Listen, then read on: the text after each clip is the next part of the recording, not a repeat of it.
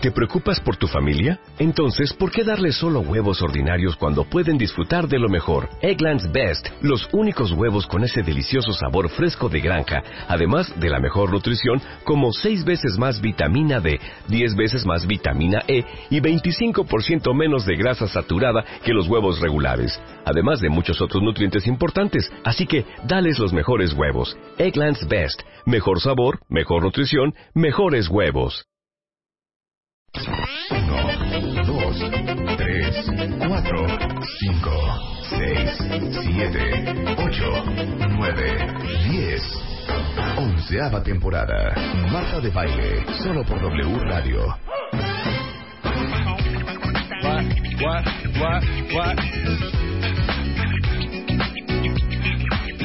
Uh, on your mark, ready, set, let's go. Dance floor pro, I know, you know, I go psycho when my new joint hit. Just can't sit, gotta get jiggy with it. That's it, now honey, honey, come ride. DKNY, all up in my eyes. You got a Prada bag with a lot of stuff in it. Give it to your friend, let's spin. Everybody looking at me, glancing a kid. Wish your name was dancing a jig here with this handsome kid. Take a cigar right from Cuba Cuba, I just bite it. For the look, I don't light it. Ill way to ammo on the hand, stay on play. Give it up, jiggy, make it feel like foreplay. Yo, my cardio is infinite. Big Willie styles all in it. Getting jiggy with it. Getting jiggy with it. No, no puedo de amor con esta canción. Hay pocas cosas en la vida que me dan tanta alegría como la música, ¿estamos de acuerdo? Sí, de acuerdo. Es tan triste cuando vienes en tu coche, feliz, escuchando tus rolas, increíble. Llegas a tu destino final y apagas la música y se acaba todo. O sea, es una depresión. O Se sea, te lo juro que yo sí entiendo a todos ustedes cuentavientes que andan con audífonos por la vida, en la calle, trabajando. Digo, que sí es, es una forma muy fea de, de básicamente como No, autoexcluirse no de la hablen. vida, ¿no? De no me hablen, exacto. Eh, pero, pero yo sí entiendo los que andan pues, con la música adentro 24 horas al día y esa canción no puedo de amor. Es Will Smith, se llama Get Jiggy With It. Y hoy martes cuentavientes, muchas cosas, entre ellas Mario Guerra, hoy es martes del amor. Vamos a hablar de qué tan abierto conviene ser con tu pareja. O sea, qué tanto conviene contarle todo. Ay, sí tengo duda. ¿eh? Yo tengo también mucha duda. Yo, tengo también. también mucha duda. No hay que hacer un libro abierto. No hay que desnudarse ante la pareja. Hay que guardar un, Totalmente. hay que guardar un poco de misterio. Claro, para que siempre siga. ser interesante para esa persona. Sí, para que no muera la llama del amor. Eh, exacto. que siempre esté como curioso de qué estará pensando ella. Claro. ¿Qué Pero, pero luego uno cuenta todo. Yo cuento todo. Soy malísima. Sí, yo ¿Sabes qué, también, hija? yo también, Yo también cuento todo. Puta. Yo pero cuento pues hay todo. cosas que... Y es más, yo sabes que yo vengo con un con un este con una señal de advertencia. No me preguntes, porque, Porque si me preguntas cuento. te voy a decir. Ajá. sí, Igual claro. y cero te va a caer en gracia. ¿Y qué? ¿No te pregunta nada? Bueno, Ah, por. Claro. Pero vamos a hablar con Mario Guerra de qué tan abierto te conviene ser con tu pareja. Daniel Moreno, nuestro director de Animal Político, nuestro, ¿eh? Nuestro director de nuestro negocio, que se llama Animal Político. También va a estar con nosotros. Cero. Eh, Animal Político está hoy en W Radio. Y vamos a arrancar con Claudia Cándano. Eh, como ustedes saben, Clau es eh, asistente personal del cuentaviente consentido en cuestión de moda. Eh, aparte de ser personal styling y freelancear para muchas celebridades, cada vez menos, ¿verdad? Cada vez más ocupada. Editora general de la revista El México. Eh, y estás en mero, en mero México programa Diseña. de tele. Hoy es martes de México Diseña. Lo tienen que ver a las 11 de la noche es la repetición y a las once y media es el capítulo de Muy estreno. bien. Y ya Me- habíamos visto a la Claudia bien guapetona. Ay, bien- ¿sabes qué? Bien erótica y bien sensual. Bien sensual. Se peinó. Ajá. Oye, qué buena onda que hacen este México Diseña. Te voy a decir por qué. Sí necesita tanto apoyo a la industria de la moda en México. Sí, está cañón. La verdad es que México Diseña es una plataforma muy sólida. Este año es nuestro décimo aniversario. Y pensaríamos que no hay tantos talentos, pero claro que los hay. O sea, a la, a la convocatoria, se convocaron por el punto MX y vinieron a la gira 500 personas a, a participar. De ahí O sea, salen 500 11. chavos diseñadores. 500 chavos diseñadores. No sabes las cosas que vi. O sea, había diseñadores buenísimos. La decisión de elegir solo 11 es súper complicado porque de verdad hay muchísimo talento, pero muchas veces lo que pasa es que les... O sea, necesitan un empujón. Claro. Necesitan que alguien crea en que son buenos. Claro. Y eso, la verdad, es súper cool para nosotros. Entonces, ah, escogen 11 y luego. Escogemos 11 y luego entran, esos 11 entran al reality show. Y el reality show cada día hacen un reto distinto. O sea, es como un Project Runway. Pues sí, más Pero o menos. Tiene, tiene Sí. cosas distintas, pero sí, o sea, hacen un reto distinto que está basado en algo. Puede ser en un diseñador, en la Ciudad de México o en algo así. Y cada quien hace lo que, o sea, con las bases del reto, Hace hacen la lo ropa. que quieran. Sí. Ajá. Y tienen 24 horas para hacer la ropa. No, hombre, entran en un estrés, se ponen locos, ¿eh? Sí ¿Cuál ha sido el reto más difícil? Porque yo me acuerdo en Project Runway, uno de los episodios que a mí me traumó, los llevan, imagínense ustedes, cuentavientes, que fueran diseñadores, los llevan a un súper y les dicen, Ah, yo vi ese capítulo. Tienen 20 minutos. Buenísimo. y 100 dólares para comprar lo que hay en el súper y hacer un vestido. Nosotros hicimos... Yo vi el que hizo un elote, algo con sí, las hojas sí, de con elote. las hojas de lote. Yo alguien que hizo algo con cortinas de baño. Impresionante. Y bueno, nosotros los llevamos al mercado de Sonora, Ajá. les dimos 1500 pesos. En el, ese fue el, re- el tercer reto. Les, dimos- les dimos 1500 y podían escoger lo que quisieran. Lo que quisieran. Entonces, había unos que nunca en su vida habían ido al mercado de Sonora. Sí. Entonces, empezar, o sea, empezar a, re- a darte cuenta que tienes de todo. Y les das hasta tiempo. santería. Claro, y les das y les das tiempo. tiempo, 20 minutos, Sí. media hora. No me acuerdo cuánto tiempo les dimos, pero sí. Y córranle. Entonces una compró unas pelucas y otro compró en el puesto de junto las mismas pelucas. No manches, a mí me salieron más caras, ¿qué te Sí, pasa? sí. O sea, está muy divertido. Y luego, ¿cómo hacen con esos materiales? Mónica, que es una de las que sigue todavía en la competencia, hizo un chaleco y toda la parte de atrás está como tramado con inciensos. Ajá. Entonces se ve de colores, toda la parte del chaleco se ve como si fuera un chaleco de alguien muy cañón, Sí. pero todo está hecho con incienso, tapete, peluca, está muy cool. Eso está padre. Sí, cool. ¿Tenemos fotos de eso? Sí. ¿Podemos Ahorita las mandar? subimos. Claro. A ver, les vamos a mandar por Y Twitter. también tenemos la Manuel hizo, Manuel es otro de los concursantes, hizo un vestido, bueno, es como una una especie de accesorio vestido Ajá. hecho de cuerdas de saltar Ujú. y todo está como duro, o sea, Ajá. como que se ven duras las cuerdas de saltar y se ve una estructura increíble. Eh, Alan hizo un vestido lleno de cosas de santería con vampiritos, cera, o Ah, sea, ya, cada quien hizo cosas muy cool. para que lo vean. Les vamos a mandar las que hicieron todos. Entonces, hoy en la noche, Hoy en la noche tenemos México Diseña. Bien. El estreno es a las once y media en Canal Sony. en Canal Sony. Muy bien, pues lo vamos a ver, hija. Sí, ya ven que nos encanta la moda. Bueno, hablando de moda, si alguien les puede decir, es Claudia, ¿cómo vestirte que parezca un look de un millón de dólares? Sí, puedes lograrlo. Con poco presupuesto. con poco presupuesto. La idea de, de lograr un look de un millón de dólares no tiene que ser carísimo, ni siquiera ninguna prenda de tu look tiene que ser cara. Sí. Puedes lograrlo sin, sin hacerlo. gastar un dineral. No les pasa, bueno, eh, Olivia Palermo, la ves en la calle y dices, wow, y normalmente trae algo de Sara. Sí. Ella sí le echa un zapato Louboutin y tal, sí. pero sí trae cosas de Sara. Sí. Claro. Entonces, eso a mí me parece que cuando ya logras eso, es que ya eres un súper experto. Claro. Sí, claro. Estas son Claro. siete claves para que logren un look que se vea muy caro Ajá. sin gastar un dineral. Mira, la semana pasada me tuitearon, de verdad, porque tuiteé una foto en la noche, así, ya sabes, que las, peor- las mejores fotos son las que no preparas. Ajá. Y me puse, tengo lentes de ver, yo tengo lentes de contacto, pero lentes de armazón. Entonces dije, ay, me voy a tomar mi fotito, chica. Subí la foto y todo el mundo, ¿qué marca son tus lentes? No sé qué. No, y les pongo, güey. O sea, mi oftalmólogo fui, vi en la vitrina y dije, ¿cuál es el más barato? Porque nada más lo uso en la noche. Pero sí vi el, di- el estilito Que estuviera padre. y el armazón padre. Me costó una ganga, No es ninguna marca. Les dije, no es ninguna marca y me co- fue el más barato. Ay, sí, ahora resulta. No lo puedo creer. No te creas la humilde. No, neta. O sea, me costaron creo Ya que te 300 regañaba, pesos. acabaste. Exactamente. Y se ven la sí. neta súper cool. Exacto, el chiste es elegir con mucha... Te tienes que detener a, a elegir lo que vas a comprar.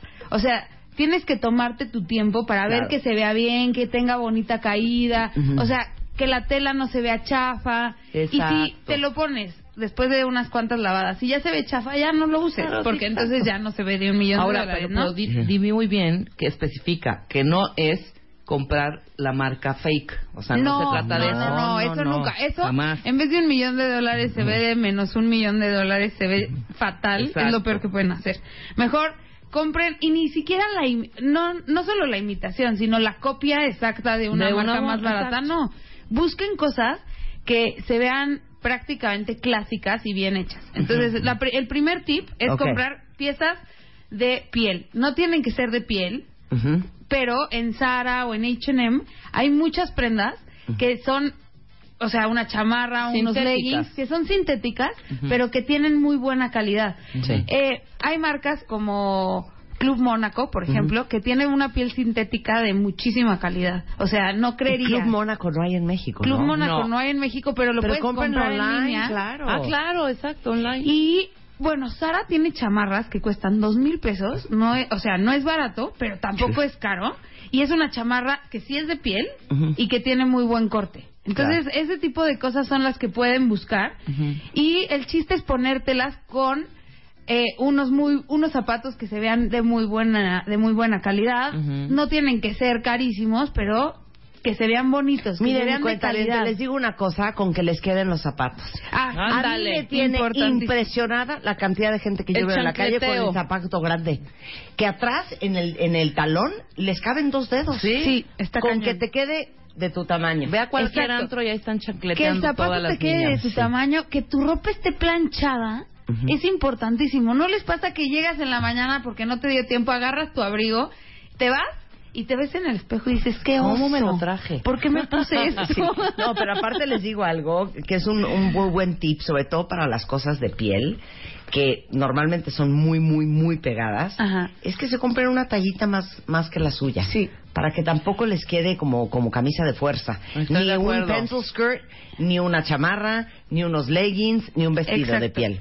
Y el chiste, hay que tomar en cuenta que la piel y la plastipiel dan de sí. Ujú. Entonces tampoco hay que comprar. They give the yes. They give the yes. Give the the yes. yes. Luego ya traes las, las nalgas, Y o sea, la parte de las nalgas aguada. Entonces, si te queda muy pegado el primer día, pero que estás cómoda, sí, Sí. cómprate esa talla. Pero si no puedes respirar, no te compres esa talla. O sea, porque luego cuando se te ve grande la piel, sobre todo en los leggings, se ve Se ve horrible. Entonces una buena pieza de piel. Una buena pieza O de de, piel o de plastipiel. Muy bien. Luego, hay una nueva tendencia que se llama growth fits.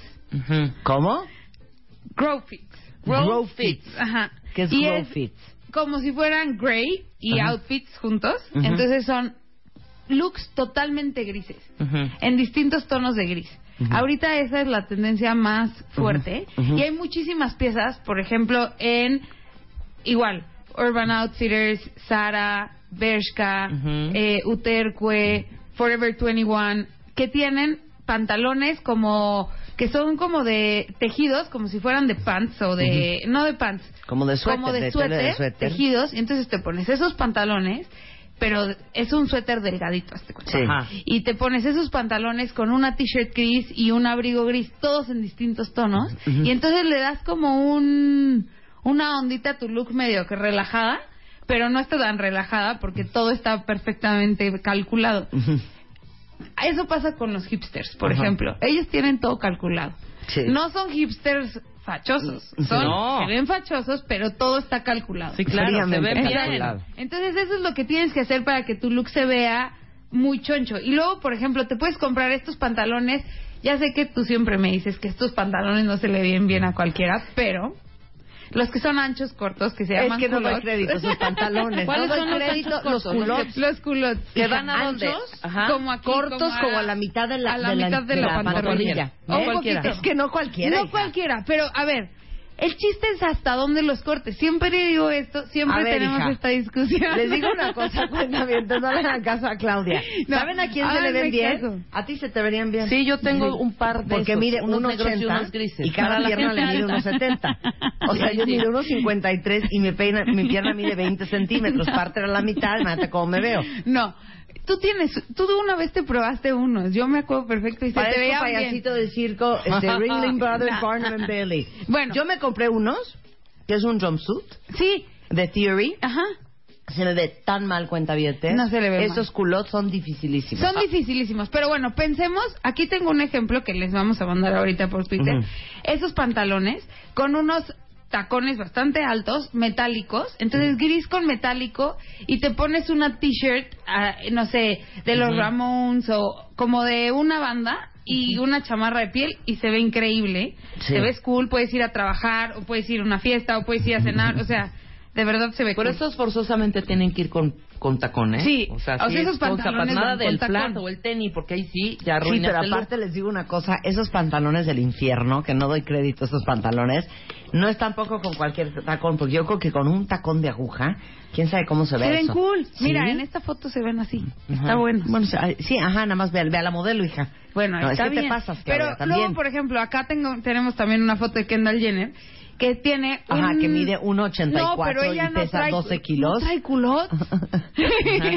pero eh, eh, son unos pantalones amplios Ajá. que llegan hasta el piso y esos si te los pones con unos tenis y una una chamarra de mezclilla, un abrigo, todo se ve muy cool. Entonces esa es otra esa es otra forma de ponerte toda Bueno, de nosotros les mandamos las fotos a ver qué se les ocurre. Ustedes decidan. Exacto. A ver, el punto número 3 no podría estar más de acuerdo contigo. ¿Verdad? Lentes de sol. Los lentes de sol, hija, es una cosa muy fuerte. Un buen par de lentes de sol ayuda a tu outfit al mil por ciento. ¿A poco no? A ver, no hay nadie que no se vea guapísimo con unos muy buenos lentes de Bueno, sol. nada más métete a Instagram y todo mundo tiene 200 fotos con lentes de sol porque es como más guapo te Yo ves. solo quiero ponerme lentes de sol. Sí. No, O sea, no me quiero tomar fotos sin lentes. lentes de sol. No quiero tomarme fotos sin lentes. Punto se acabó. Bueno, sí hemos visto que aquí en la cabina te tomas tus lentes de sol. Sí. Exacto. Oye, pero además lo más cool de los lentes de sol es que no tienes que gastarte 200 mil pesos. Exactamente. Te puedes gastar, no sé, 500, 300 pesos y tener unos lentes de sol muy padre. Pasa Yo como el invertiría ahí. efecto. Yo, también digo, le invertiría. un poquito pero, más de, de varito a, su lente y va a estar más padre. Pero Yo hay estoy unas de acuerdo. marcas que De- están Si quieren buenas. la ropa de tres pesos, pero los lentes sol, sí inviértale un poquito más, ¿eh? Sí, sí Yo le puedes invertir y hay marcas muy buenas como Claro. Ray-Ban, por ejemplo, que tienen lentes muy muy bonitos Ok, que no están tan caros, o sea, te pueden salir en 1700 unos lentes, o sea, claro. y hay le- y hay lentes más baratos que son como Triwa, District Eyewear, Ajá. que también funcionan, ¿no? Entonces se ven increíbles, no te gastaste seis mil pesos y estás increíble. Puedo dar unas marcas de lentes que apunten las cuentavientes si los quieren ver, que son de mis favoritos. Pero Ajá. estos no son, van a ser baratos. No, estos no son baratos, pero si le quieren meter, bueno, pues ahí están las marcas. Échales. Celine. Uy, sí, son Celine tiene unos lentes padrísimos, se escribe con C. Y se vende en Saks. Exacto, Sí. exacto. Pero ese es muy otros- estilo Marta. eh, a mí me fascina Pero hay de ese todo. tipo de Yo lentes. tengo unos lentes Celine que Porque- Marta nunca se pondría. Bueno, ahí les van otros que son Lo espectaculares. Maui. Y la Esteba. y el Esteban Eso yo no y conozco Esteba, ah, tampoco. no, el Esteba es una cosa espectacular. A ver, vayan ¿No poniendo fotos. de Ahorita Esteba. les voy mandando foto de Ah, la ok. Esteba. Bueno, Ajá. y la Esteba, muy espectacular. Fendi tiene muy Fendi buenos tiene lentes. Fendi muy tiene cool. bonito lente, pero es como más Dior. conservador. Dior tiene unos lentes O Dior, Dior, de, ¿De? Dior de No, abuelita. es que a mí No. Dior yo no encuentro ¿De lentes qué Dior me hablan? gusten. Hay No. lentes espectaculares de Dior. Sí. Miu Miu. Ajá. Sunday Somewhere. Ese es Ajá. increíble. Están muy padres. Ahorita están muy de moda unos lentes que son planos, que el Ajá. lente es plano, plano, plano. Sí. Y Dior se ven súper bonitos. ¿Sí? Sí. Ok. Y otra- Tom Ford tiene Tom buenos Ford. lentes también. Moscot también tiene unos increíbles más Ese no te lo conozco. Yo tampoco Moscot. conozco Moscot. Los Este, venden en Dr. York en la Dita, Roma. que todo el mundo cree que es la marca de, de- de lentes de Dita Bontis, pero no, es No, una marca esa me japonesa. gusta Ajá. mucho Dita también. tiene padres lentes. Eh, ¿Qué otro les podemos recomendar así si le quieren este? ahora sí Prada que- también tiene lentes muy padres. Prada tiene... Yo me compré unos Prada en Las Vegas. Estaba buscando unos lentes. Pues cuando fuimos, Marta. Sí. Súper bonitos, fíjate. También. Y nada caros.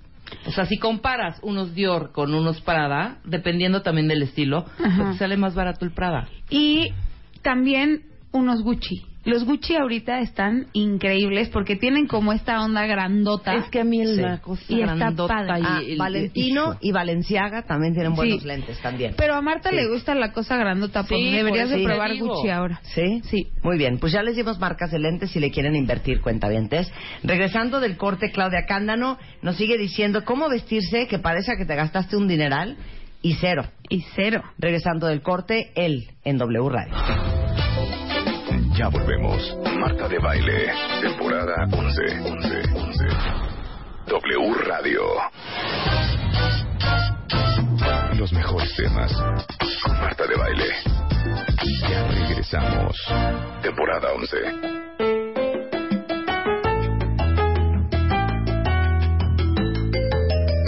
Estamos de en W Radio platicando con Claudia Cándano, que es la directora eh, editorial de la revista El, que es una de las revistas de moda más importantes de México y del mundo, que se edita aquí en México por Grupo Editorial Expansión.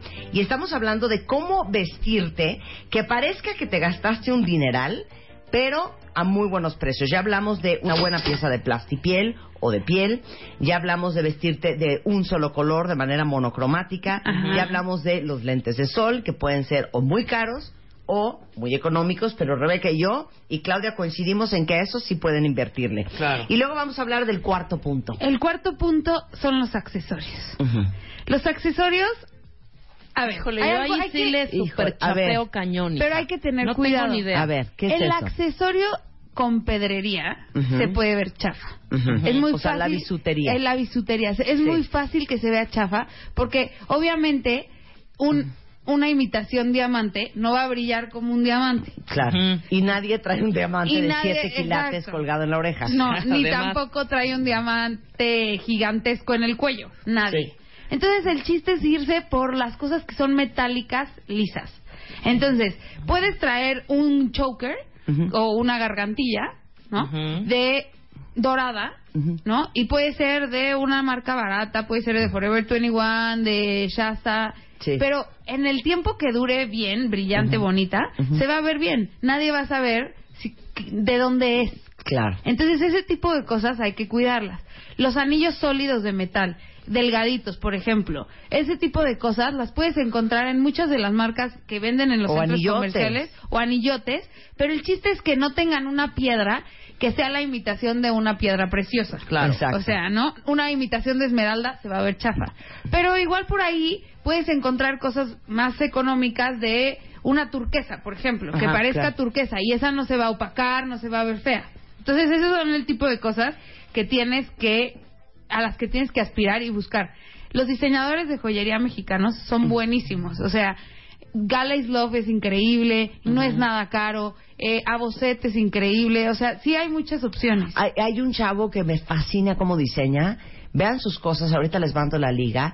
Me, me regaló una muela. Varón. Una muela. ¿Cómo se llama? Varón. Varón. Es increíble. No saben qué una muela. Es una muela de plata Ajá. que, que te cuelgas.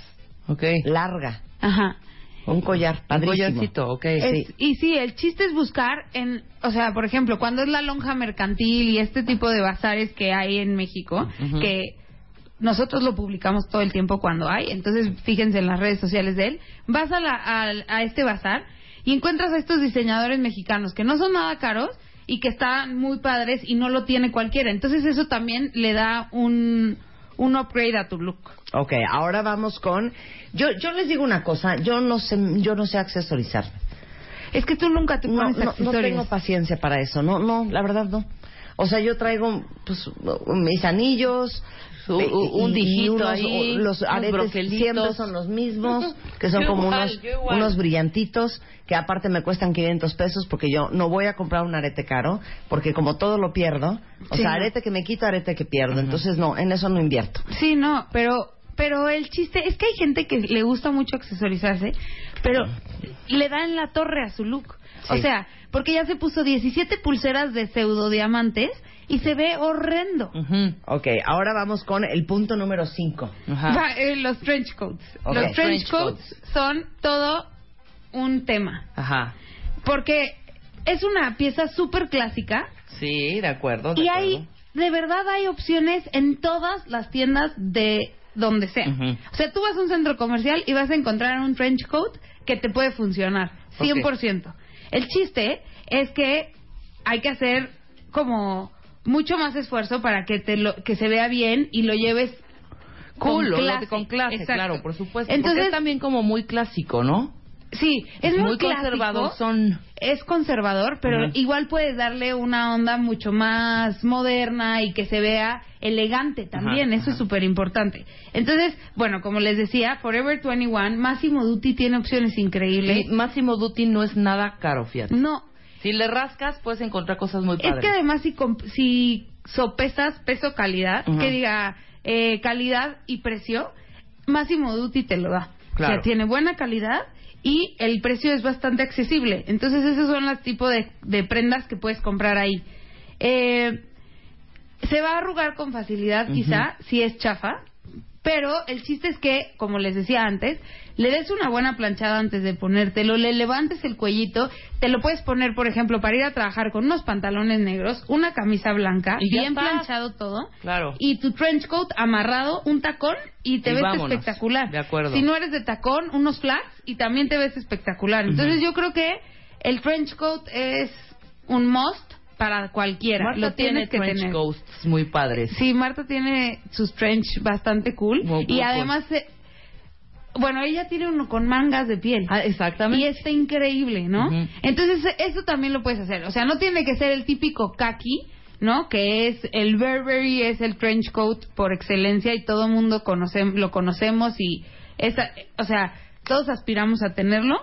Pero si no te alcanza para ese, bueno, está perfecto. Hay muchísimas opciones, como ya les dije. Totalmente. Entonces, el chiste es tener uno siempre en tu closet, llueva o no llueva, te lo puedes poner. Cuando llueve todavía te ves más cool porque entonces Claro, entendiste en el- perfecto estás que en el mood, claro. Exacto. Ajá. Entonces, algo que a mí, bueno, que pasa mucho, no sé, en Londres, que la gente trae trench coat y botas de, de lluvia. De lluvia, Aquí exacto. nosotros no podemos hacer eso porque ni caminamos tanto como para traer botas de lluvia. Algunas personas sí caminan mucho, pónganse sus botas, pónganse su trench coat y ya están listísimos. Claro, pero insisto también, la bota de lluvia y el trench coat juntos tienes que tener una altura Importante, sí, O sí, sea, sí. no se vayan a poner, mejor te pones tu zapatito de tacón y tu pantaloncito Sí, si son claro. bajitas. Claro, pero si vas a estar, si sí vas a estar caminando en la lluvia, puede ser una opción.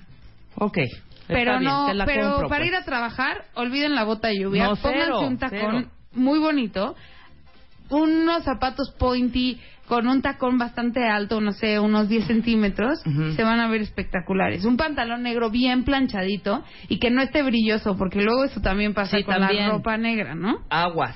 Y también hablábamos de la calidad. Si compras un corrientón, a la tercer, cuarta planchada ya, ya brilla, ya se ve luidito, ya se ve pardón, fuera. Entonces también se puede planchar con vapor, o sea, con una planchita de vapor para que no se brille o le pones una toalla, o sea, hay muchas técnicas para que tus pantalones se vean bien. El, los trench coats a veces también se brillan, entonces hay que cuidarlos. Y puedes tener uno rojo o beige o negro, o sea, hay de miles de colores. Entonces, para mí, los la mejor opción es azul marino. Me encanta el azul marino, ahorita Sí. lo que claro, azul el marino, azul marino y caqui. claro. Marta en este momento me decir, ¿qué te diría. Y va a comprar, compra negro. Entonces, bueno. Y luego vamos a ir por el último punto, Ajá. que es, bueno, no, el penúltimo el punto. penúltimo, las bolsas. Sí, las bolsas. Importantísimo. Las bolsas son básicas. Entiendo que tal vez no te alcance para comprarte una bolsa de diseñador, pero si estás pensando en tener una buena bolsa, esa es una cosa en la que hay que invertir. Claro, Entonces, no importa que te tardes un poco más de tiempo, pero una buena bolsa le da toda la calidad a un outfit. O mi sea, mamá tiene una teoría. Mi mamá dice, puedes venir echa una garra, pero si traes unos buenos zapatos y una buena bolsa, ya le hiciste. Exacto. Y unos buenos lentes. Y unos Y buenos unos- lentes. y unos buenos lentes. Ya con Pero, eso. por ejemplo, o sea, todo el mundo dice, claro, es que las bolsas son carísimas, pero hay miles de opciones para comprarte bolsas. Hay meses sin intereses, por ejemplo. Sí. Bueno, que seguramente alguien que me está viendo que se dedica a finanzas diría, ah, pero bueno, podría ser una opción. Y si no, hay bolsas muy buenas que cuestan, no sé, cuatro mil pesos. Pero si quieres, no, Dos ok, mil, decides mil no quinientos, gastarle una buena, a una buena bolsa, por esa iba. Pero el chiste hay que es tener que una tienes buena que bolsa. buscar que la bolsa se vea de calidad, que no se vea chafa la piel, o si no, se ve- y si se ve chafa la piel, entonces busca una que no sea de piel, que Claro. sea de tela, o Claro. sea, hay muchas opciones, pero el chiste es que la bolsa se vea impecable, y si ya se está deshilando un poquito, la cadena ya se ve de otro color, cambio de bolsa. Totalmente. Indispensable. Indispensable. ¿No? Y el último punto, no doy crédito, porque no podría estar más de acuerdo contigo. Porque aparte les digo una cosa, cualquier cosa se ve mejor de Negro. Totalmente. Es que, ¿qué onda con el negro? Es el mejor color del universo, de es que les digo una cosa, a mí lo que me, se me complica mucho del color, que ya ven que básicamente el 99% de mi closet es blanco o negro, que cuando algo es de color, no importa si es rosa, verde, este naranja, amarillo, si no es de muy buena calidad, Se ve. Se ve se ve chapa. horrible. Y algo negro puede ser un trapo y te lo juro que se ve mejor. Sí, se ve mejor. Y además, la verdad es que cuando no sabes cómo vestirte, o sea, cuando de verdad estás cerrada de la cabeza en tu casa y dices, no tengo nada que ponerme, y te vistes de negro, te ves bien, te ves arreglada y te ves sofisticada. Es impresionante cómo el negro sofistica en un segundo. En algún momento, justo ahora que Adolfo Domínguez vino para, para México Diseña, me contó, bueno, me platicó que para él mejor que el negro es el azul marino. Porque el negro no le queda bien a todas las personas. Parecería que sí. Pero si eres muy moreno, por ejemplo, el negro no se te va a ver tan Perdón, bien. el negro se le ve divino a Kanye West. Sí, pero el azul marino se le vería mejor. O sea, es un buen sustituto. Sí, Eso es lo un que buen voy. sustituto. O sea, si sientes que el negro no te va a ti, Claro. puedes sustituirlo por el azul marino. Y si te vistes de azul marino o de negro, es el mismo efecto. Te ves arreglado, te ves sofisticado y te ves bien todo el tiempo. Pero tiene una desventaja el negro. Vestirte toda de negro, tienes que tener, se, lo he- se los he dicho miles de veces, pero tienes que todas tus piezas coincidir en el color En el color en del el negro. tono del Sí, negro. en el tono Porque del hay negro. ton- ah, de repente si ya usaste mucho tus pantalones, igual ya se ven más parditos. Parditos, claro. Entonces tienes que cuidar eso cañón, o sea, entonces te vistes y te vas al espejo, pero con luz natural, para, para ver si no se ve ya transparente el negro, para ver que no se vea brilloso ni opaco. Entonces, tratar de machar todas las piezas del look a que se vean del mismo negro. Yo es amo el casi negro. imposible, pero sí se puede. Les iba a preguntar, ¿cuál ustedes dirían que es el peor color?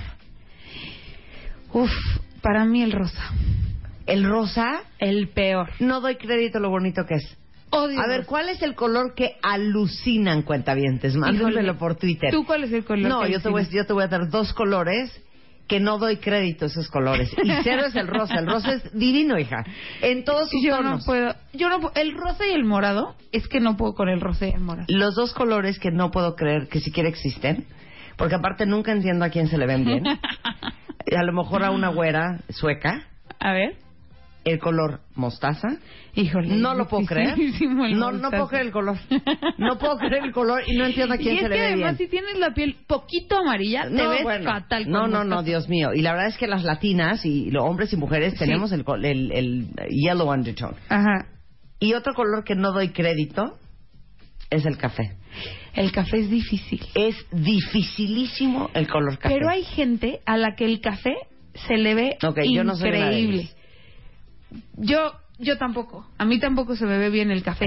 Pero hay gente a la que se le ve muy bien el café. Creo que tiene que ver con la gente que es medio apiñonada, Sí. me- que tiene la piel más oliva Sí, y que tiene los ojos cafés sí. y el pelo más oscuro, o sea, como café oscuro. Esas son las personas a las que mejor se les ve el café. Híjole, el café lo veo. Mira, aquí dice una cuenta bien. Te tienes toda la razón. No puedo con ese color tampoco. es que sí. Mamey, coral, durazno. Ay, no, durazno. Cualquier variable de ese naranja rosa. Sí, es difícil. Dificilísimo Es también. difícil. Muy difícil. Y el amarillo por ejemplo... El amarillo lo amo. El amarillo lo amo, pero el amarillo brillante, el amarillo como Pollo. pollo, Pollo o el amarillo huevo. pero no, exacto, más bien huevo, porque Sí. pollo es más clarito. El amarillo huevo a una morenaza se le ve espectacular. O si tienes, eres de piel blanca y pelo negro, se ve increíble el amarillo. A mí el rojo sí me gusta, a ti te choca. Yo no puedo con el rojo tampoco. A mí el rojo y aparte me el encanta. rojo es tan trillado porque todas las que somos blancas de pelo negro nos dicen es que de No. rojo, como caperucita, No, no. te ves divina. No puedo con el rojo, No, me yo- cuesta mucho trabajo. Yo sé que el rojo no es fácil, pero el rojo a mí sí me gusta muchísimo. El rojo a las güeras se les ve increíble. Bueno, aquí dice otra cuenta bien, tienes toda la razón, no podría estar más de acuerdo contigo. El color aqua, dificilísimo Híjole, el aqua también. es ¿Qué es ese difícil. como azul alberca, Es difícil. encendidón? El aqua es muy difícil. Es difícil, pero hay piezas, o sea, hay vestidos aqua, como Sí. de noche, que se Sí. ven increíbles. Claro. O sea, hay, eh, no sé, en los Óscares llega alguien vestida de aqua y sí dices que... Pero eso es lo que estamos diciendo el negro, cuentavientes. Una pieza aqua tiene que ser una cosa tan especial. Lupita Nyong'o, en el 2014, en los Óscares, fue de aqua. Y se veía Espectacular. de aplausos. No, mira, aquí dicen que les choca el verde. A ver, es que hay de verdes a verde. A, a mí Una el verde cosa- militar me encanta. A mí el verde militar no lo soporto y se me ve horrendo. yo lo amo Porque y tú se eres me ve buena. bien. Pero les voy a decir, un verde esmeralda, o sea, el Uy, verde perico, el verde encendido, es divino. Es divino. No así a lo mejor el verde bandera. No así el verde kaki. No así el verde hoja seca. El verde, a mí los verdes que más, o sea, hoja seca, militar y así, se me ven muy bien. otro color peligrosísimo, dice aquí una cuenta naranja. El naranja. El naranja es bien que, ¿Sabes peligroso. qué? Además, combinar naranja, Sí. porque si lo combinas con negro... No, con Halloween. azul marino se ve muy Sí, bien. el con azul, esa es con lo que iba, con ¿no? blanco y con azul marino, porque con negro es el peor, la peor combinación. No, bueno, es que ya se pasan cuentavientes. como que guinda? No. Aparte nunca entiendo cuál es el guinda bien. El guinda es medio vino morado. Medio vino morado. Ajá. El vino es increíble. El vino me fascina. Me fascina. Estoy de acuerdo. Un, un buen look en vino está increíble. Muy bien, ¿no? muy bien el vino. Entonces, pues hay que, hay que intentarle al color, pero les voy a dar un tip. Si te pones algo de color, te ves en el espejo y no te resalta, o sea, Ujú. tú te sientes que te apaga, o sea, no es on, sino No. off. no lo puedes comprar.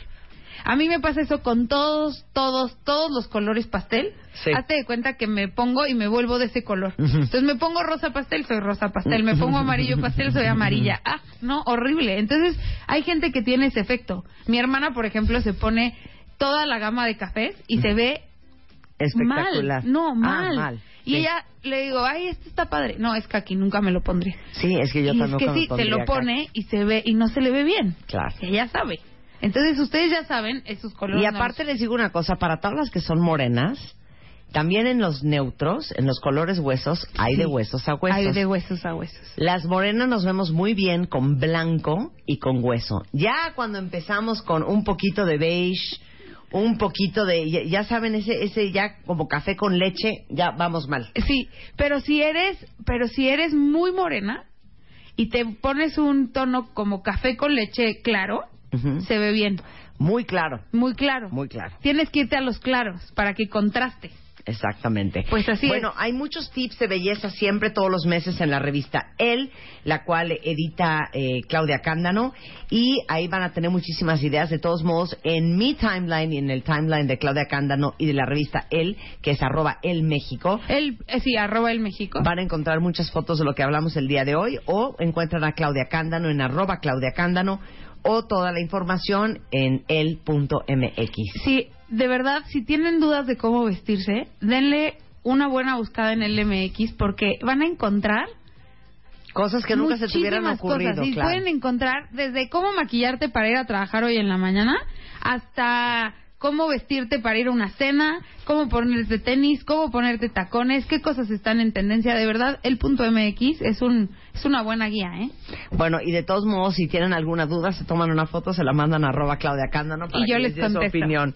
Este, hoy en la noche a las 11, El México Diseña. Exacto. Por el canal Sony. Por favor, no se lo pierdan, está buenísimo. Muchas gracias, Claudia. Gracias Un placer tenerte acá. Oigan, pero antes de que se vaya Claudia, déjenme decir algo, ¿no? Daniel Moreno, ¿tú qué vas a decir de la Pues, moda? Si tú eres un hombre de política, Pues, un hombre de letras, eh, eh, uno- un hombre de investigación, periodística. Pero la moda también tiene su lado periodístico. Claro, A ver, ¿qué- además qué vas a vamos a, hablar Daniel Moreno? de cómo bajar 20 kilos en dos o tres meses, Ajá. eh, como ya ocurrió con cierto político. Entonces ¿Quién? vamos a ¿Con platicar. quién? ¿Con quién? Eh, eh, luego, luego estás de curiosa por vi- envidiosa, A ver, de Carsten. 20 kilos. ¿Carsten? No, no, eso no se hubiera notado. No seas mala. Ay, qué mala onda. No, bueno, pues es la Qué verdad, mala- yo qué ¿Sabes qué, Daniel? tengo? De veras, qué mala onda. Ah, eh, mi seamos chiquito, francos. mi gordo adorado. Seamos francos, si pierde 20 kilos Carstens, ¿lo notas?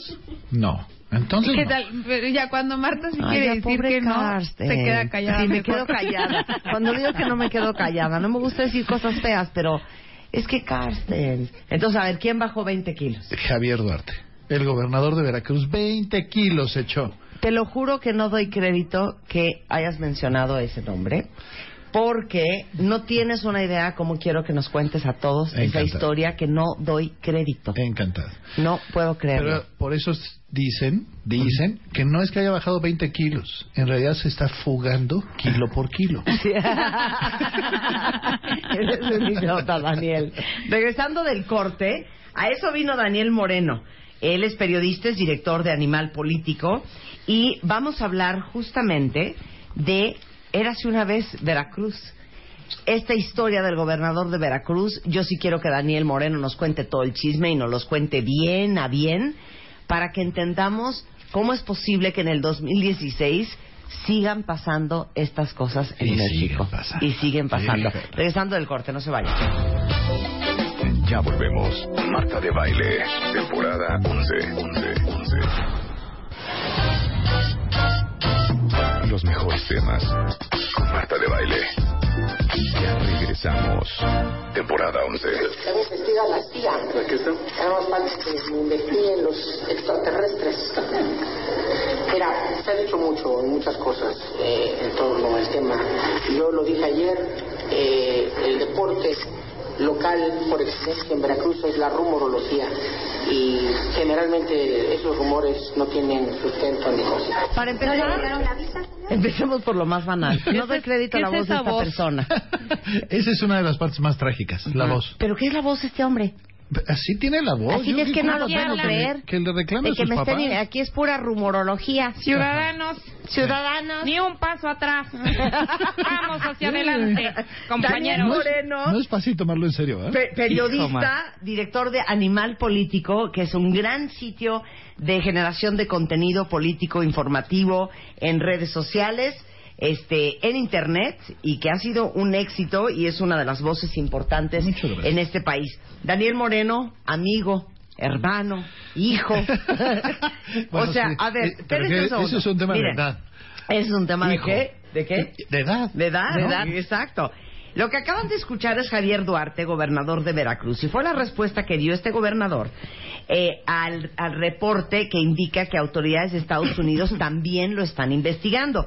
Y lo escucharon porque ahorita vamos a hablar con Daniel Moreno de la triste historia de un estado que en unos años se convirtió en el lugar más peligroso para los periodistas, en fosa, en cifras de desaparecidos y en uno de los ejemplos más grandes de corrupción en la historia de este país. O sea, las cifras del gobierno de Duarte, la mitad de los veracruzanos no les alcanza para comprar la canasta básica. Se ha convertido en el estado más peligroso para periodistas. Hasta ahorita, 19 periodistas asesinados. La desaparición de mujeres ha aumentado un 9000%. Tienen registradas 950 denuncias por desaparición, entre ellas Varias corresponden a jóvenes entre 15 y 29 años. Veracruz concentra el 17% de todas las desapariciones forzadas del país. Se ha criminalizado la protesta ciudadana. ¿Qué más quieren que les digamos? Hijo, ¿a poco no es agotador? O sea, dirías, Totalmente. ¿cuál es el estado que más en el hoyo está hoy en México? si lo contrastas con la riqueza, sin duda Veracruz, porque además tú vas a Veracruz y a poco no es espectacular. Espectacular. Hay de todo, es gigantesco, puedes ir a la parte sur o a la parte norte, todo es verde, produce de todo, tienen recursos naturales a montones, tienen petróleo, tienen... Ajá, pero tienen a Javier Duarte. Claro. Y esto ha sido el pero central, porque en los últimos cinco años y medio, este Estado no solo no ha dado pasos para adelante, sino ha dado muchísimos pasos para atrás. Y eso, perdón, pues ni modo. Creo que es clarísimo que es responsabilidad directa del gobernador Javier Duarte, ese de la voz que oíste hace unos minutos. A que, ver, ¿puedo leer unas estadísticas a los cuentavientes? A ver si a ustedes les salen las sumas y restas. Acaba de declarar, eh, oficialmente se llama la declaración patrimonial, Exacto. Javier Duarte. Gana, según él, al año, dos millones doscientos setenta mil pesos. Ujú. El portal de transparencia del gobierno del estado establece como sueldo máximo para gobernadores 74 mil pesos al mes, o sea, 899 mil 256 pesos al año, o sea que gana un millón 372 mil pesos más de lo que legalmente se establece. Asegura que solo tiene dos casas, una en Córdoba y otra en Veracruz, ambas suman un valor de 1.7 millones al Chihuahua. 1.7 millones las dos, ¿eh? Las dos, ¿eh? O Tampoco sea, no es de, pobre de- hombre. de a 800 cada uno, más o menos, ¿no? Ajá. Se le acusa de tener propiedades en el extranjero con un valor de más de 60 millones de pesos. De peso. Obtenidas en teoría por medio de prestanombres. Dijo tener una pintura con valor de 240 mil pesos y 2.5 millones de pesos en joyas y monedas. En un día gastó 329 mil pesos en gastos personales. El problema es que los gastó con recursos del Estado. Dos puntos. Vinos, clases de golf, enfermera, maquillistas, cocineras, choferes y hasta un entrenador de perros. ¿De qué me estás hablando? Imagínate, estamos ¿De hablando qué me de estás hablando? estamos si, hablando de si una dijeras locura. tú, hay un, un crew de nutriólogos, eh, dietistas, bueno, lo entiendes, ¿no? Porque el señor pesa más de, además, de 120 kilos, ¿me entiendes? Ajá. Pero bueno, Estamos hablando de un gobernador que se avienta la puntada de sacar su declaración patrimonial y decir que él es un pobre hombre. Que solo tiene dos casas de 800 mil pesos. Una de ellas tiene 87 metros de terreno. ¿A poco no te da ternura? Dices, pobre hombre, te dan ganas de darle un Pues, abrazo. ¿Dónde venden casas de 800 metros de terreno No, en no, ese de, precio? No, de, De 85, 87. de ah, de 87 85. metros. 87. 87 metros cuadrados, es una casitita. Es una casita Por eso seguramente lo de la adelgazada, para poder Caber. caber bien en esa casa. Claro. Estamos hablando de un gobernador que se avienta la puntada de decir esto cuando además hay acusaciones y acusaciones y acusaciones de cómo se ha enriquecido de una manera sorprendente. Apenas hace unos días sale la nota de cómo compró eh, eh, su membresía para un club de golf en Estados Unidos, que es donde todo mundo dice que se va a ir terminando su gobierno, corriendo ante todas las acusaciones que hay, porque no tienes idea la cantidad de acusaciones que hay en su contra. Y no estamos hablando de acusaciones de sus enemigos, no. Claro. Estamos hablando de investigaciones oficiales, es decir, el eh, SAT, la PGR, la Auditoría Superior de la Federación, lo investigan y lo investigan y lo investigan porque hay miles, literalmente, ¿eh? miles de millones de pesos desaparecidos, hay operaciones fraudulentas, hay enriquecimiento inexplicable y todo eso acompañado de las cifras que decías hace un rato, es decir, del crecimiento de la pobreza, del crecimiento de la violencia, ¿no?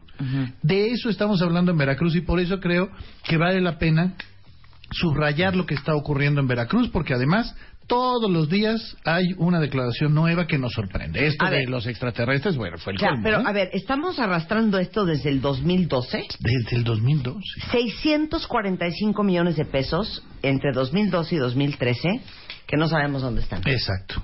Déjame que te cuente cómo fue este tema, porque además es una investigación que nosotros hicimos. El operativo es impecable, ¿eh? es como para que eh, se haga un modelo de trabajo de cómo un gobernador puede desaparecer el dinero. Paso uno, tienes dinero para ayudar a los pobres.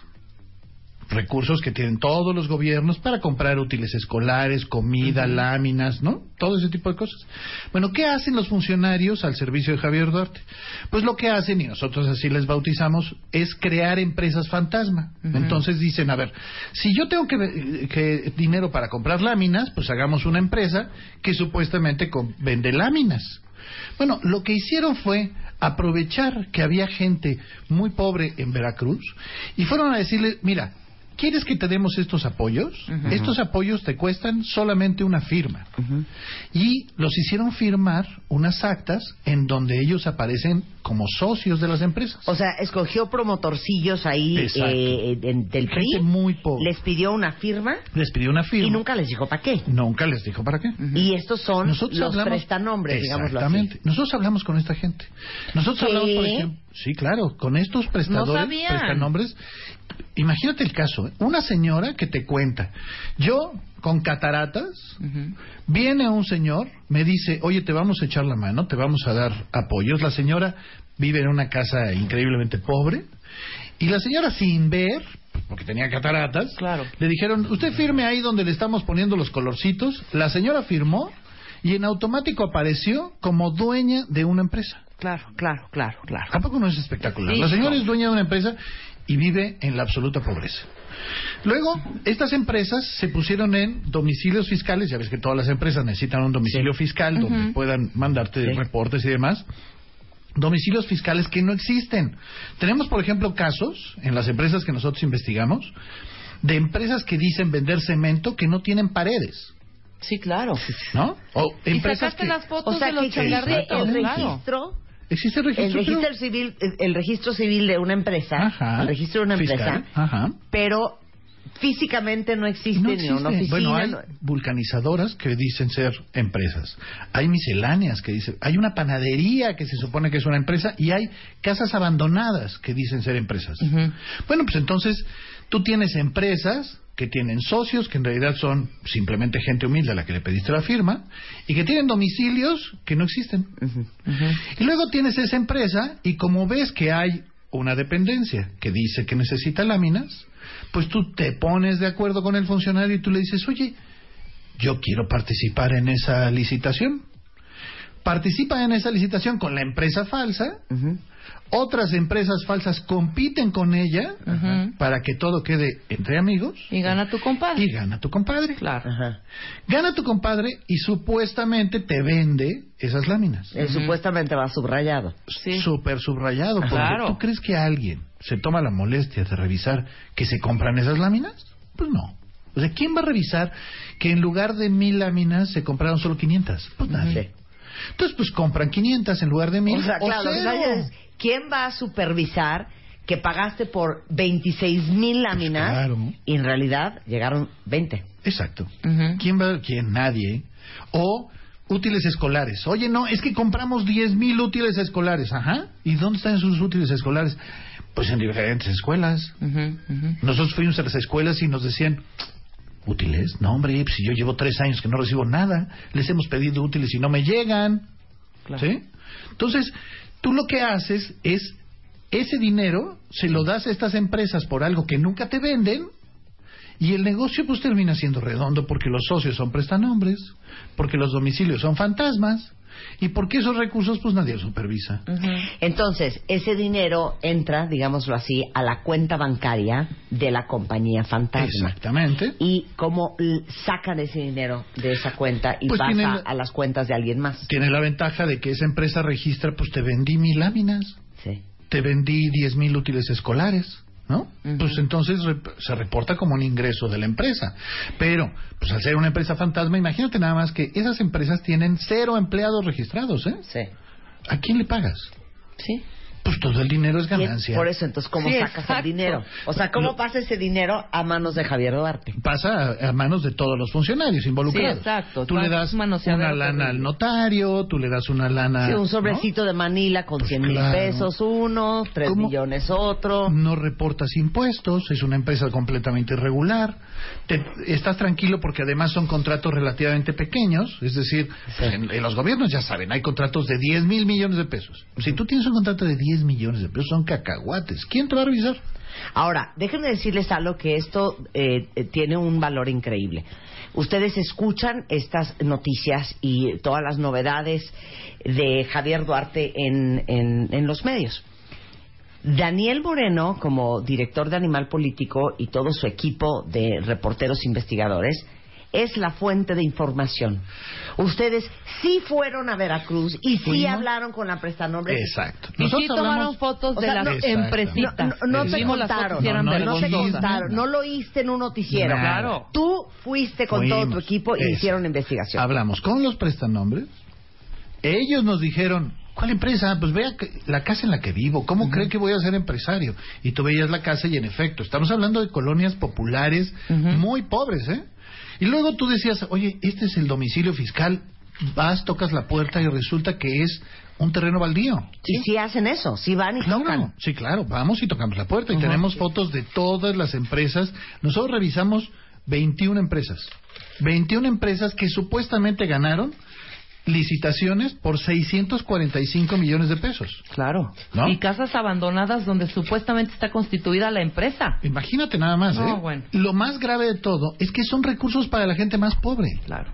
O sea, es dinero que supuestamente iba a ayudar a eh, gente que había sido afectada por diferentes eh, fenómenos naturales, eh, eh, huracanes, ya sabes, o gente pobre, a la Sí. que le dijeron, oye, pues te vamos a ayudar con, eh, con láminas o con artículos escolares, y nunca llegaron, nunca llegaron porque se lo compraste a empresas que no vendían nada. Empresas, insisto, que fueron, fíjate nada más, fueron fundadas uno, dos, tres meses antes de ganar la licitación. Sí. Y cerradas Sí. uno, dos, tres meses después de ganar la licitación. Sí, exacto. Ahora, espérate. Tampoco no es espectacular. Obviamente, esto no lo puede hacer nadie solo. Claro. Y aquí es donde entran los brazos de Javier Duarte. Les voy a mandar esta infografía muy lúdica, muy, muy, muy clara, muy educativa, de animalpolitico.com que justamente se llaman Los Brazos de Javier Duarte, funcionarios que autorizaron la entrega de contratos a la red de empresas fantasmas. Y ahí está Alberto Silva, ahí está Noemí Guzmán, Vicente Benítez. Vamos hablando uno por uno, ¿te parece? Me parece.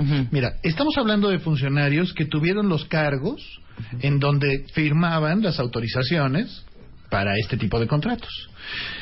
Échate esta maravilla.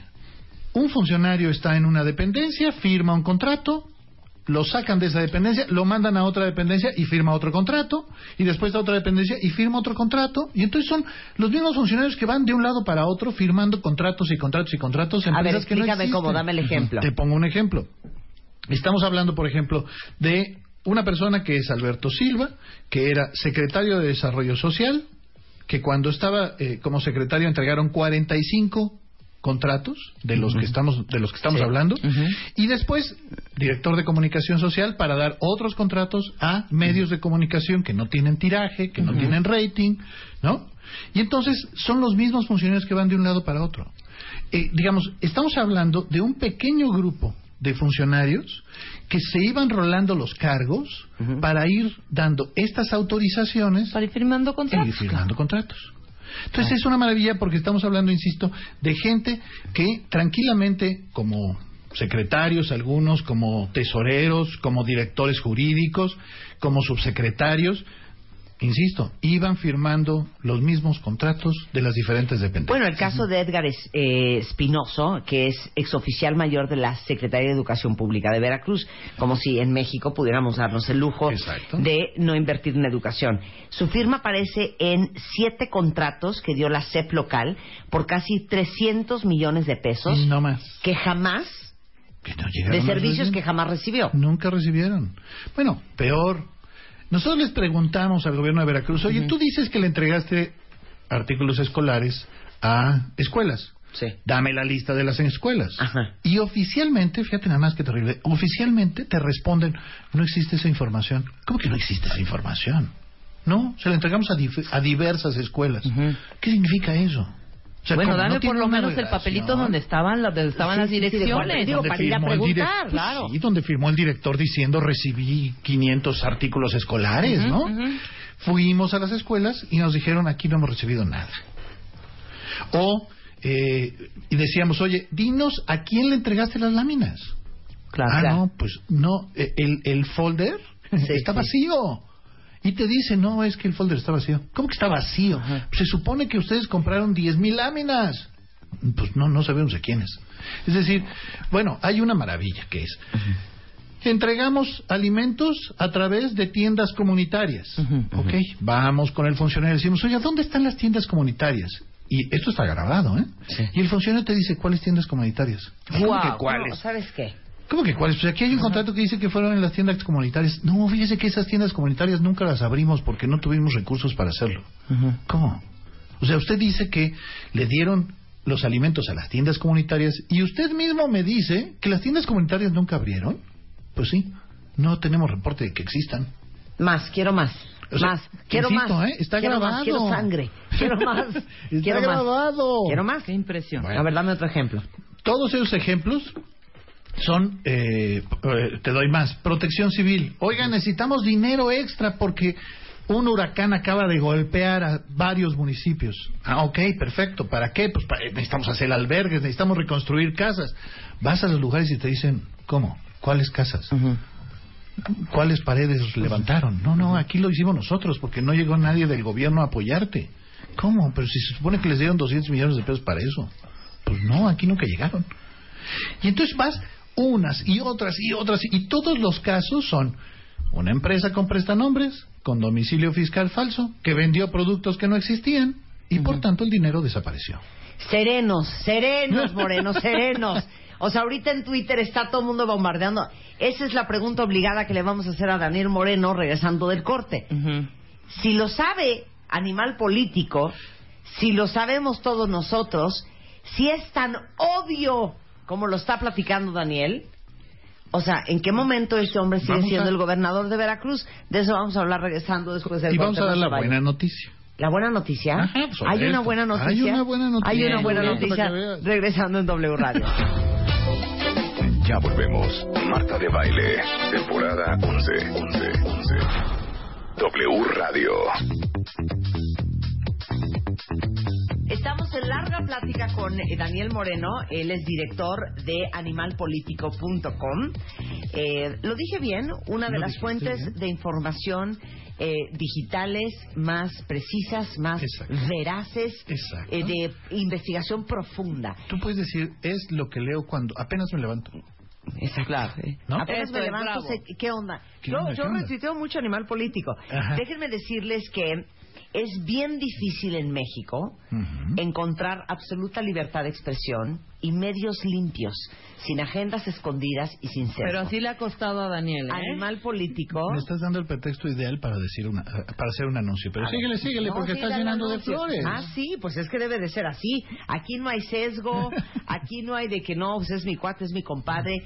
Claro. Caigan las cabezas que tienen que caer, hacen un extraordinario trabajo de investigación y justamente el tema que nos, que nos ocupa el día de hoy es la situación del gobernador de Veracruz que seguramente lo han escuchado en todos los medios cuentavientes, un hombre que dice ganar solamente este Pobrecito. como ¿cuánto dijimos que eran? Como 74 mil pesos al mes Exacto, Eh, 74,000 y que pesos. solo tiene pues dos casas que entre las dos valen 1.7 millones de pesos Pobre. pero para que me entiendan cómo esto no hace ningún sentido es un hombre que gasta en un solo día hasta 329 mil pesos en gastos personales que incluyen desde el entrenador para los perros, choferes cocineras, clases de golf, vinos, enfermeras, imagínate maquillistas, esa conversación. todo subsidiado por, Por el- cada claro. uno de los habitantes del Exacto. estado de Veracruz. Pero te puedes imaginar esa conversación. Rin, rin. Sí, buenas tardes, habla Duarte. ¿Me puede mandar unas cajas de unos Don Periñones, por favor? ¿No? Qué horror. Entonces, en. Animal Político han hecho una gran labor de investigación para entender cómo sucede Va el esto. anuncio, va el anuncio, porque te digo que me estás dando pie. A ver. Que cosa que yo no venía Sí, preparado, sí, sí, ¿eh? Pero en una página que, de la que ustedes han hablado aquí, que se llama fondeadora.mx, ahí, si te metes, puedes ver un programa para financiar este tipo de investigaciones. Es decir, tú puedes dar 80 pesos al mes Ajá. Y colaborar para que nosotros sigamos investigando no solo a Javier Duarte, sino a todos los gobernadores. Claro. Y eh, permitir pues que se siga haciendo O periodismo sea, en independiente. este momento Oye, te estás voy a hacer mi donativo. Pues, Entonces por eso, entran a tú dime. fondeadora.mx MX. y ¿qué ponen ahí? Animal Ahí político. ponen animal político, sale en la portada, ahí pueden ver en la portada y tú puedes aportar la cantidad de dinero que quieras, la que se te dé la gana. Oye, vamos a hacer un paréntesis. Eh, obviamente, eh, para medios alternativos como el tuyo, Ajá. que cada vez es un medio más importante, eh, estas investigaciones deben de ser bien caras. Pues sí, porque implican, eh, bueno, en esta ¿Cuánta de gente? A ver, platícame cómo es una Bueno, investigación. ¿Cuánta te- gente te está involucrada? Ahorita seguimos con Duarte. Ahorita seguimos con él. Te, te cuento este caso. Ajá. Este caso nos llevamos casi un año de investigar porque tú tienes que tomar en cuenta que tenemos las actas constitutivas de las empresas, que tienes que ir al registro público, tienes que solicitar y tardan meses en dártelas. Cuando tuvimos estas, estas eh, actas constitutivas, a ver los nombres de las personas. Ok, tienes los nombres, ahora vete a Veracruz, vea las direcciones que están en las actas notariales y busca a las personas. Nos pasamos obviamente semanas buscando a las personas, porque además hay eh, empresas que dicen, el socio es fulano de tal, vas a la casa donde supuestamente vive, tocas la puerta y te dicen, ¿quién? Fulano no de tal, oiga, claro. fulano de tal hace tres años que no vive aquí. Pues de hecho, ya se murió. Exacto. O otra, oiga, no, es que esa persona que usted dice, en realidad rentaba un departamento aquí, pero pues hace un año que no lo conocemos, pero el señor vendía tortas. ¿Sí? Entonces, échate eso. Sí. Luego, búscate los domicilios fiscales. Entonces, estamos hablando de 21. Vas a todos los domicilios fiscales, tienes que ir a checar, ¿no? Luego, tienes que ir a checar dónde supuestamente están los productos. Tienes que ir con las dependencias a Y decirle, mientras hay que seguir pagando viáticos y el. Y los ¿no? viáticos. Claro, digo, avión, primera clase, ya sabes, ¿no? Este, entonces toda esa talacha, pues tienes que irla haciendo poco a poco y luego empiezas a ver y dices, a ver, eh, existen mecanismos, se supone, en este país, no solo en Veracruz, para que no haya este tipo de irregularidades. Una de esas cosas eh, son las licitaciones, es decir, si un gobierno tiene que comprar Volvamos al mismo ejemplo. 10.000 láminas, Sí. se supone que les dice a las empresas, oigan, necesito 10.000 láminas, compitan para ver a quién se las doy.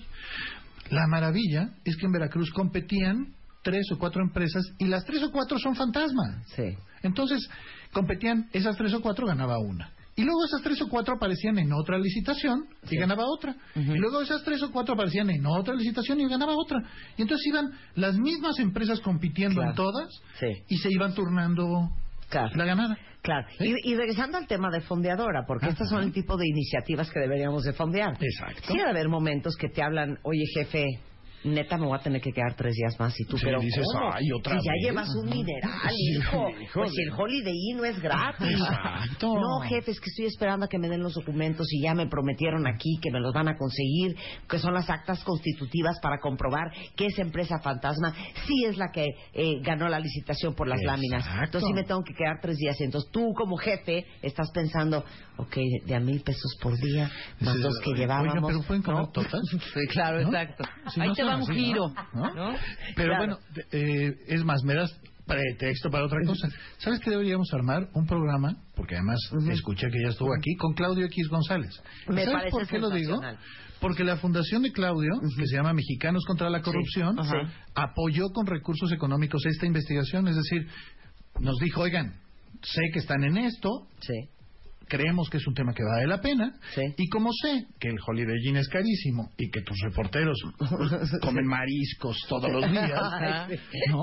Pobre, si los traes a puro lonchibón, de veras, qué mala Yo les dije, oigan, pues váyanse al Oxxo, ahí puedes comprar un Sí, burrito. Sí, un burrito tu, Sí, tu y café. además hay horno de microondas en el, en el Oxxo. Pues, No, un yo, yo, yo creo ¿no? que tenemos que hacer un programa contigo y con Claudio para hablar de cómo le hacen. ¿A poco no? ¿Cómo le pena, hacen ¿no? para robar? ¿Cómo le hacen para robar a diestra y siniestra? Va. Oye, entonces es fondeadora.mx, ahí ponen animal político, y si ustedes quieren hacer un donativo, no importa O si sea, son no, puede 50, ser 80 o 100, Lo que quieran. o un millón, este, Ajá, muy que bienvenido porque fondear estas investigaciones para darle luz y, y- y- y hacer esto una noticia y que no deje de sorprendernos los Eso es horrores que escuchamos en este país. Créeme que eso es Como lo oímos todos los días, ya es como... Ah, eh, otro Uno más. más, No, no, no. Oigan, recuerden, ¿eh?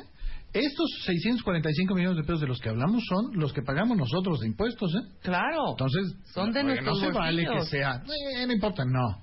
Son recursos que nosotros pagamos Cada mes. Ahora, vamos a la pregunta de los 64 millones de euros.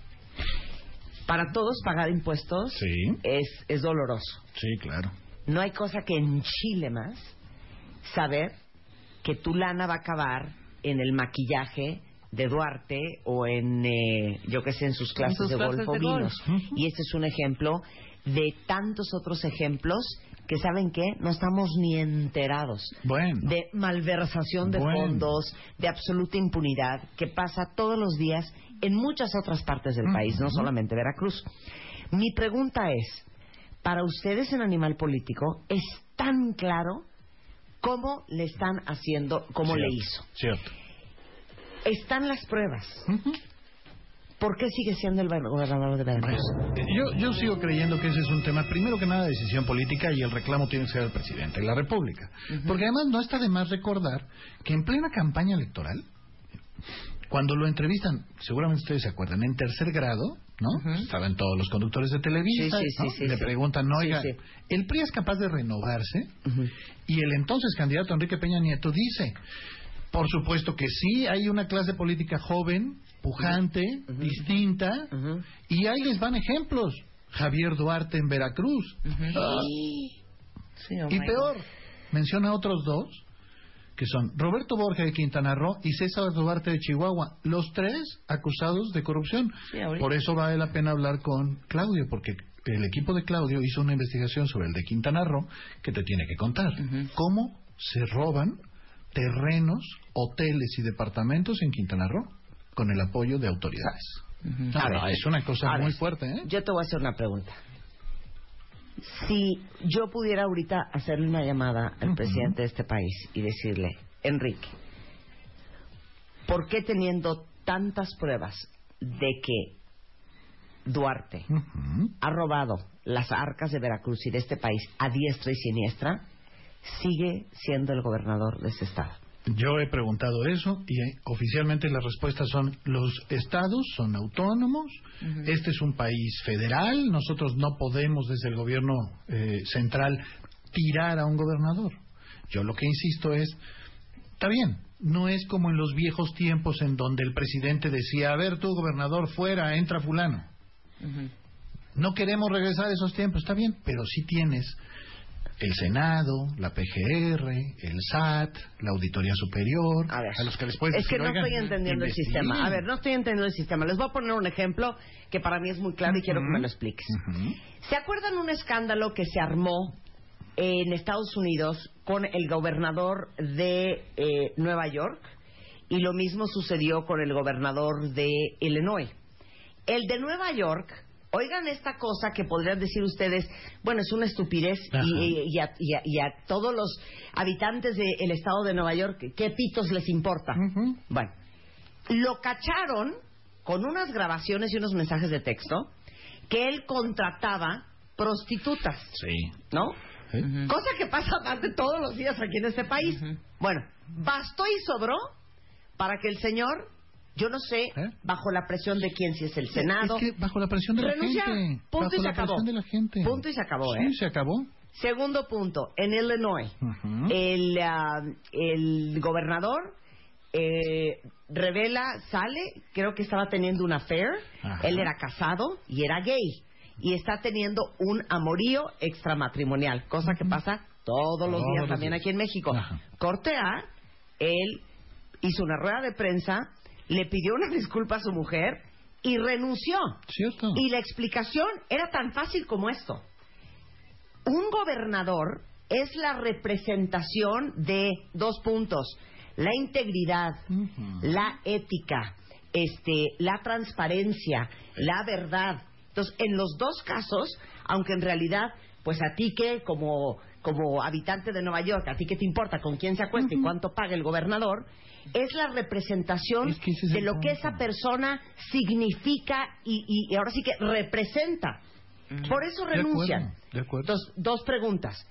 ¿Quién los hace renunciar?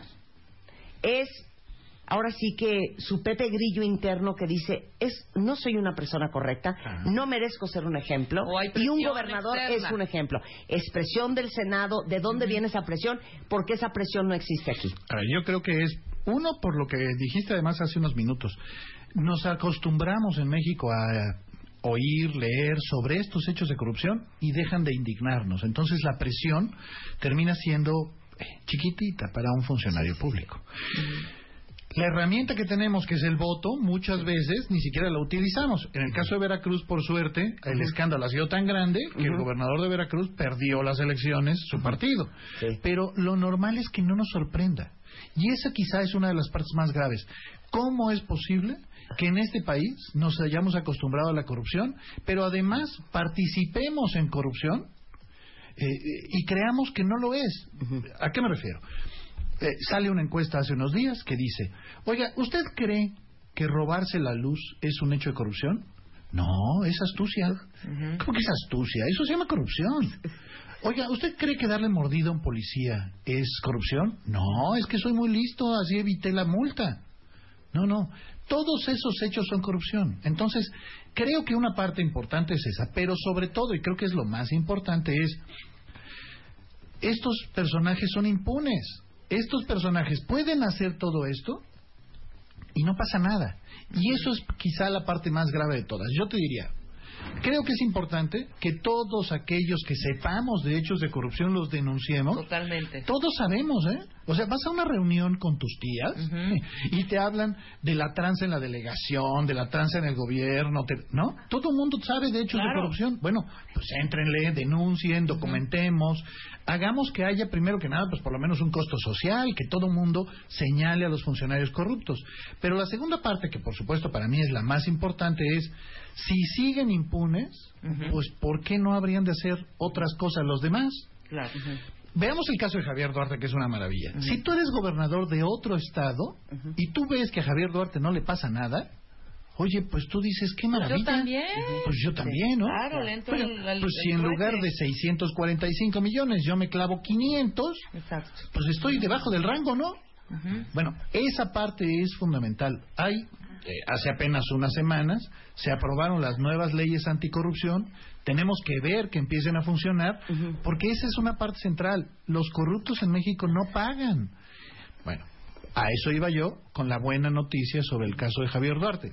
La buena noticia es que el SAT, que como ustedes saben es pues, el, que, el que revisa que pagues impuestos, que estés derecho en ese terreno, lee nuestro reportaje y abre una investigación propia. Claro. Diciendo, oigan, aquí sí hay pruebas de que está hay una tranza. Empieza la propia investigación y el dato más importante, que además el SAT lo hace público, es decir, oigan, animal político, ¿qué creen? No solo lo que ustedes publicaron es cierto, sino lo que es peor, se quedaron cortos. El SAT te dice eso, ¿eh? se quedaron cortos. Porque nosotros, dice el SAT, no detectamos 645 millones. Hemos detectado 3 mil millones de pesos irregulares. No, hijo. 3 mil millones de pesos. Y no detectamos 21 empresas, detectamos 26 empresas. Y no detectamos tres secretarías de Estado. Eh, detectamos casi todo el gobierno. Por eso, pero si ya lo dijo el SAT. Están en esa investigación y por eso el terror, por eso Javier Duarte se está fugando kilo por kilo. Porque, Pero es que ya, Daniel, es que es en serio. Es en O sea, serio. si ya lo tiene hasta el SAT, si ya lo trae Luis Videgaray, o sea, ¿por qué no hay? A ver, hijo, ya, ¿sabes Bueno, qué? Es demasiada información. yo sí eso está, creo- en Entre está. nosotros y animal político, ya te agarramos. Bueno, o sea, entre que son peras y son manzanas, tú renuncias a tu puesto. Ajá. No, espérate, Está. porque no Vamos a queremos que se ¿Sabes va qué y es se parte de la locura? Parte de la locura es que un gobernador tiene al Congreso completamente controlado. Unos por lana, otros por presión, otros por favores, por Sí, una serie de cosas. intereses ahí Entonces, muy El. Congreso, que es el que debería, de, el Congreso local me refiero, que es el que debería de estar enchinchando diciendo, oiga También está señor, coludido. ustedes, pues está coludido. Y entonces dicen, no, ¿cuál investigación? Entonces tuvo que venir No hay un poder superior. federal, en este caso el SAT, y el SAT te dice, nosotros ya iniciamos la investigación, esto es lo que estamos encontrando y vamos a seguir la investigación. Y luego, el SAT le dice a la PGR, oye, encontramos aquí material y el y la PGR ya tiene la investigación Oye, pero el. SAT muy bien. No, el SAT muy bien. El SAT muy Sí, bien. no, el SAT sin bronca. Y digo, Sí. qué bueno. Sí. Y, y luego viene la Auditoría Superior de la Federación y te dice, oigan, pues ¿qué creen? Nosotros estamos haciendo nuestra propia investigación y estamos viendo que lo que dijo Animal Político es cierto y que además estamos encontrando estas otras cosas y tiene más de 40 denuncias contra Javier Duarte. Entonces, ¿qué creo yo? ¿Qué quiero creer yo? Que esto es cosa de tiempo. es decir, que esto no se va a quedar impune y quizá, quizá es lo más importante de la historia, que este gobernador en particular no se va a quedar impune porque hay investigaciones oficiales abiertas y hay reconocimientos de, oye, el SAT es el que nos dijo, miren, las 26 empresas, cero empleados. Sí. ¿Sí? Sí, claro. Las 26 empresas declararon en ceros. Las 26 empresas se cerraron después de ganar las licitaciones y las 26 empresas movieron 3 mil millones de pesos que no sabemos dónde están. Bueno, esa es la esperanza. Pero yo sí creo, y, y déjame nada más insistir en esto, todos sabemos de hechos de corrupción. Bueno, pues entrenle, Claro, documenten, de- y denunciemos. mándenos pruebas. A- Hay cada vez más medios que están haciendo este tipo de investigaciones, ¿eh? Perdón. Tocaste para mí, ahora sí que, la médula de todo este asunto. Y he hablado de esto dos veces con ustedes, cuentavientes. ¿Se acuerdan cuando eh, el tema era Ayotzinapa? Y aunque este programa eh, rara vez hablamos de temas políticos eh, o necesariamente sociales politizados, me insistieron mucho que tocar el tema de Ayotzinapa. Y yo les dije, si vamos a hablar de Ayotzinapa, no voy a hacer un programa en donde repitamos lo que han escuchado en los últimos dos, tres, cuatro, cinco meses en su momento.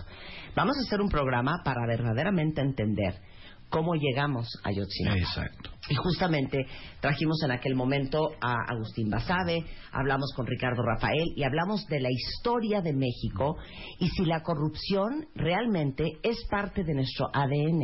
Y fue un programa bien interesante porque entendimos desde dónde venimos arrastrando el tema de la corrupción y por qué se vive como parte de la cultura de este país. Y eso tiene que ver, cuentavientes, no con el gobierno, eso tiene que ver con cada uno de nosotros.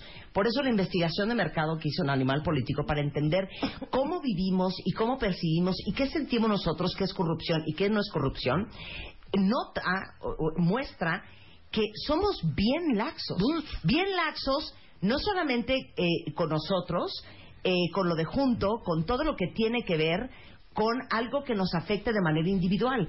Y por eso hicimos también otro programa hace algunos años que hablamos del individualismo absoluto de los mexicanos. De acuerdo. Mientras que a mí me funcione la corrupción, de manera personal, No, no me importa si daña al colectivo. Y el colectivo es la razón por la cual hoy todos ustedes en redes sociales están que se los lleva el diablo de enchilamiento de que esto esté pasando. Claro. Pero el colectivo es resultado del individual. Y voy a volver a hacer una mesa redonda un Vale viernes, tres horas completas. Te vienes tú, Vale traemos a Basabe, a ver a quién más invitamos, a Ricardo. De cómo somos quienes somos y desde cuándo venimos arrastrando Claro. esta forma de ser. Fíjate que lo dice un amigo nuestro que es, que es León Krause. Dice, ¿cómo te explicas que cuando un mexicano está en Estados Unidos, no se pasa el alto, Ujú, ujú. ¿no? paga sus impuestos? Claro, claro. Bueno, porque no es un tema de que esté solo en nuestro ADN. No, Sí. el tema es que no hay Sí. eh, eh, consecuencias. Exacto. Mire, claro. Si lográramos que hubiera consecuencias, entonces esto esto cambia. Miren, no es que seamos pero corruptos desde por la- pero las voy a ¿eh? poner así. Ese ejemplo es precioso. A ver, espérense, regresando del corte les voy a poner un ejemplo de cómo no hemos ni cruzado la frontera cuando ya nos cambia la actitud Exacto. regresando del corte. Ya volvemos. Marta de Baile, temporada 11. 11, 11. W Radio. Los mejores temas con Marta de Baile. Ya regresamos. Temporada 11. Estamos de regreso en W Radio con Daniel Moreno. Ahora sí ya nos enchilamos todos. Él es director de que Animal de Político. buenas, oye. que veníamos de muy buenas y ya estamos ahorita todos encuerdados. Porque empezamos hablando de la historia de Veracruz y cómo eh, el nivel de impunidad que existe y que cre- creemos, queremos creer que, que no se va a quedar así. con el caso del gobernador de Veracruz, eh, Javier Duarte, investigado por arriba, por abajo y hasta por debajo de la lengua. Y es clarísimo para todos que aquí Exacto, hay corrupción, hay corrupción. elegantísima y a niveles insospechados. Entonces decías antes del corte que decía León Krause. Cuando un mexicano se va a Estados Unidos, se le quita lo corrupto. Sí. O sea, no es que tengamos un gen corrupto, no. Sí. Lo que pasa es que no pasa nada si somos corruptos. Lo que pasa es que creemos que ser corrupto es ser astuto. Lo que pasa es que creemos que solo los políticos son corruptos. Entonces, se va un mexicano a Estados Unidos y, mágicamente, dejó de pasarse el alto, empieza a pagar impuestos. Sí. Puedo hacer una. a ver, Pues es ¿qué cultural, dice? ¿no? Dijo el presidente Enrique Claro. Peña Nieto, la corrupción es cultural. Y yo no creo que sea cultural. O sea, Claro yo que creo no, hombre, claro es, que no. Pues si No eres impune, Obviamente pues no. claro, ¿no? Pe- Pues digo, pero, pero te digo una cosa, sí, tienes razón, pero estamos tan acostumbrados Ah, bueno. que ya es el modus vivendi y el modus operandi. Pero yo quiero poner un ejemplo tan claro. Ya olvídate de pasarte un alto. Ya olvídate de darle una mordida a un policía en Estados Unidos. Ya olvídate de que te vale madre si te pones a chelear en la calle. Exacto. Es más, no te cruzas ni a la mitad de la banqueta porque te paran por estar jaywalking. Ajá. No nos vayamos hasta allá. Vámonos a migración. Ajá. Yo cada vez que voy a Estados Unidos estoy Ajá. en la fila de migración y veo al que está delante de mí y cuando te entrevista el de migración, ¿no? Y te pregunta que a qué vas y que a qué te dedicas en México y que cuánto tiempo te vas a quedar. La actitud de todos enfrente del fulano de migración, bueno, sonrientes, de buen Claro. modo, Yo, contestan bonito, derechito. explican todo, derechitos, regañan hasta a los niños por estar hablando y jugando. Yo, yo hasta sumo la panza. Te- te- hasta suben la panza, sacan las chichis, paran la nalga. No, bueno, o sea, se transforman Sí. porque te da pavor, Claro. o una de dos, o que te metan al cuartito, o que te digan que vas de Vas de retache. Eso pasa en la puerta de la, entrada. puerta, en la puerta de entrada. Claro. Porque Pero sabes que ahí, no, y, y yo que me peleo en todos lados, no, ahí y te me van a peleo hasta con los regresar, no entras. gringos, Si te claro. pasas de la línea, te regresan, te quitan el la visa y no vuelves una a entrar. agarrada con uno de migración, los que te piden el, el, ya saben, ese papelito cuentavientes cuando vas a pasar la parte de las maletas, que Sí. te dicen que si tienes algo que declarar. Y estaba tratando horrible a todo el mundo, ¿no? Y a una señora ya bastante mayor, mexicana, humilde, hablándole golpeado, hablándole en inglés, horrible. Entonces ahí me puse, me puse al tú por tú y le dije que, que si fuera su mamá, que si la trataría así, que no es posible que siendo una persona que es de servicio y de atención al público, porque esa es su chamba, ¿Cómo es posible que la esté tratando así? Por supuesto me mandó al, al, al- al cuartito y en el cuartito llegué, pedí por el supervisor, hablé un, armé un merequeteque, porque a mí no me da miedo.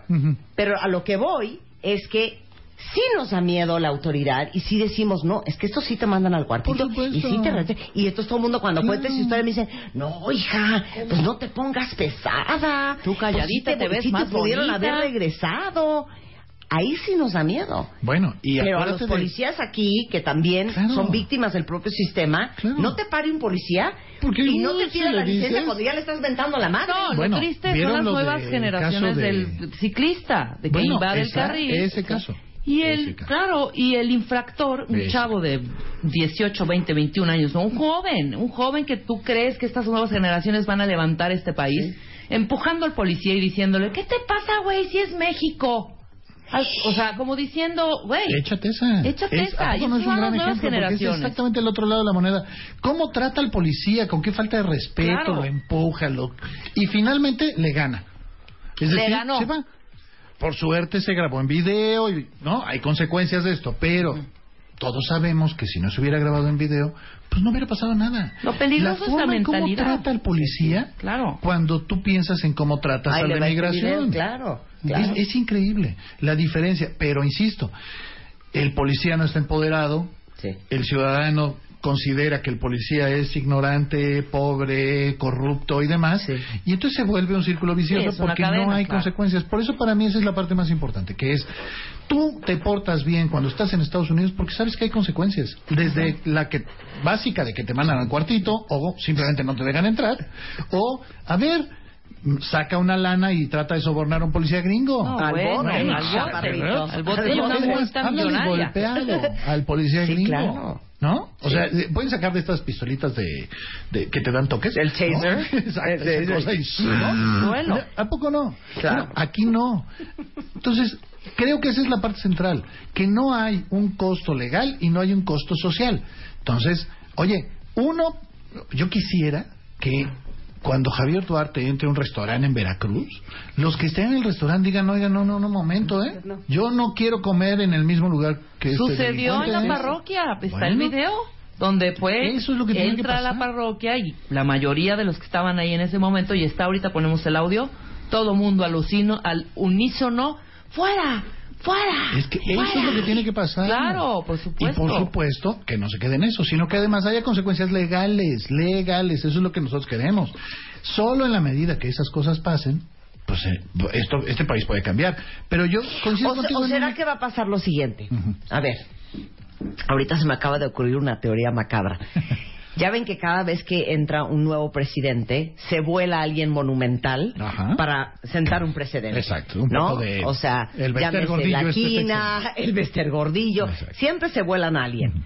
¿No será que el siguiente presidente es quien va a meter a Duarte a la cárcel? Mira, yo quisiera pensar siendo igual de O que se maquiavélico te despida tú. muy bonito Peña. Nieto volándose a Duarte. Exacto. Porque además va a ser muy cerca de las elecciones, ¿no? Claro. te echas a un gobernador, oye, pues no va a sonar mal, ¿no? Ahora yo digo, si alguien gana puntos metiendo políticos corruptos a la cárcel, le regalo los puntos. No hay bronca. Esa es la mejor manera. Claro. ¿Sí? Háganlo, O sea, lo que estás diciendo es que si el PRI quisiera ganar las siguientes elecciones, pues, Pues que, que haya empiece a volarse gente del PRI. Cabeza. Claro, que haya Claro. pruebas. Bueno, cuando Claudio te cuente lo que hicieron en Quintana Roo, créeme que Ya te vas a volver enchilar. programa. Ya, Te muy vas a sensacional. Pero hay que apartar a, a- aquí a Danielito porque él Sí, tiene Porque de 20 mil repente cosas. estás muy pesado de no, es que ando en Zacatlán de las Manzanas en una investigación.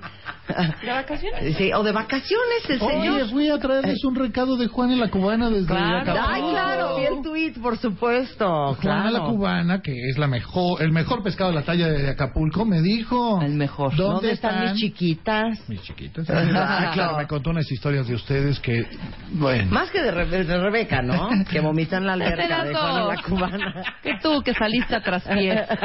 ¿No? Pero sí, me pidió que regresara. Oye. Daniel, este, un placer tenerte en el Al programa. Siempre muchas vamos a armar el gracias. programa junto con Claudio eh, X González, que tiene la fundación ahora Mexicanos, Mexicanos contra la corrupción. contra la corrupción y vamos a hablar del caso de este Quintana Roo. Y eh, siempre un gusto apoyarte a ti y a todo tu Muchas equipo. gracias. Yo creo que ser periodista en México hoy en día es un eh, deporte de altísimo riesgo, es un deporte extremo, una celebración para la valentía y el coraje de todo tu equipo y de ti también por, por no soltar, por no soltar. Y si ustedes quieren apoyar las investigaciones de Animal Político, si entran a fondeadora.mx y ponen Animal Político, cualquier donativo para seguir, Para este, seguir con subsidiando estas investigaciones, Vale la pena, más ¿no? que bienvenido. Y pueden seguir Yo a Daniel ahorita mismo en me voy a arroba meter y voy a fondear. ¿cómo no? DR Moreno Chávez, No, DR. arroba pájaro político. ¿Cómo DR? ¿Qué dije? DR. Es que aquí hay tanto doctor, hijo, que ya me hice bolas. De Moreno Chávez. Bien. Digo, animalpolitico.com. Ahí estamos. Muchas gracias, Al Daniel. contrario. Extreme Makeover Home Edition 2016. 10 semanas, 24 horas, 7 días a la semana de trabajo extremo para un cambio total. Checa los avances del Extreme Makeover Home Edition en martadebaile.com o wradio.com.mx. Extreme Makeover Home Edition 2016. ¡Suéltala, Chapo! Buenos días, Mario. Bienvenido, querido. ¿Cómo estás? Híjole, debatimos tu tema al principio, ¿eh? Ajá. ¿Qué tan buena idea, cuentavientes, esta es pregunta para ustedes, mándala por Twitter, Luisa, ¿qué tan buena idea es ser súper abierto con tu pareja? O sea, hay quien se queja de que su pareja siempre lo interroga y hay quien se queja de que su pareja nunca le cuenta nada. Y hoy vamos a hablar de esas parejas que fluyen sin mucho pensarlo en conversaciones en las que a veces preferiríamos no estar o diciendo cosas que luego sabemos que mejor no hubiéramos dicho. Es que esa es la idea, ¿no? ¿Por qué, por qué pensaríamos que con una pareja no podría tocarse cualquier tema o tenemos que seleccionar? Es justamente lo que vamos a hablar. Eh, ¿Qué es ser abierto en una relación? Vamos por partes. A ver. Ser abierto en una relación es tener un, un interés y una disposición por revelarnos a nuestra pareja en lo que estamos sintiendo, en lo que estamos pensando y en las cosas cotidianas que nos van sucediendo en el día a día. Es contarle lo que ha pasado, lo que fíjate que estoy pensando, que por qué no mejor nos vamos un día a vivir a la playita y conseguimos un trabajo allá de lancheros. Fíjate que eh, últimamente me he sentido medio tristón, por no sé por qué, a lo mejor es la edad, la crisis de los 50. Está siendo muy benévola, ¿eh? O puede ser de, ¿sabes qué? No sabes qué chistoso, pero estoy preocupada, como que ubicas este cuate que se llama Jorge Martínez, que trabaja igual en mi oficina conmigo, como que me anda moviendo el tapete. Ah, es que ahí te, ahí te va, ahorita vamos a ver la Me distinción. inquieta, me inquieta. Vamos a ver la Sí, distinción. como que me llama la atención. Entre ser abierto, ser honesto y ser transparente. Eh, no, entre ser abierto, ser honesto, ser transparente y ser un imbécil. Eh, sí, es que ya la Ok. transparencia raya para A allá. ver, esta es pregunta para todos. ¿Ustedes creen que es necesario saber todo y contarle todo a tu pareja para que exista confianza y apertura? ¿Sí o no? Órale, vamos a ver nos.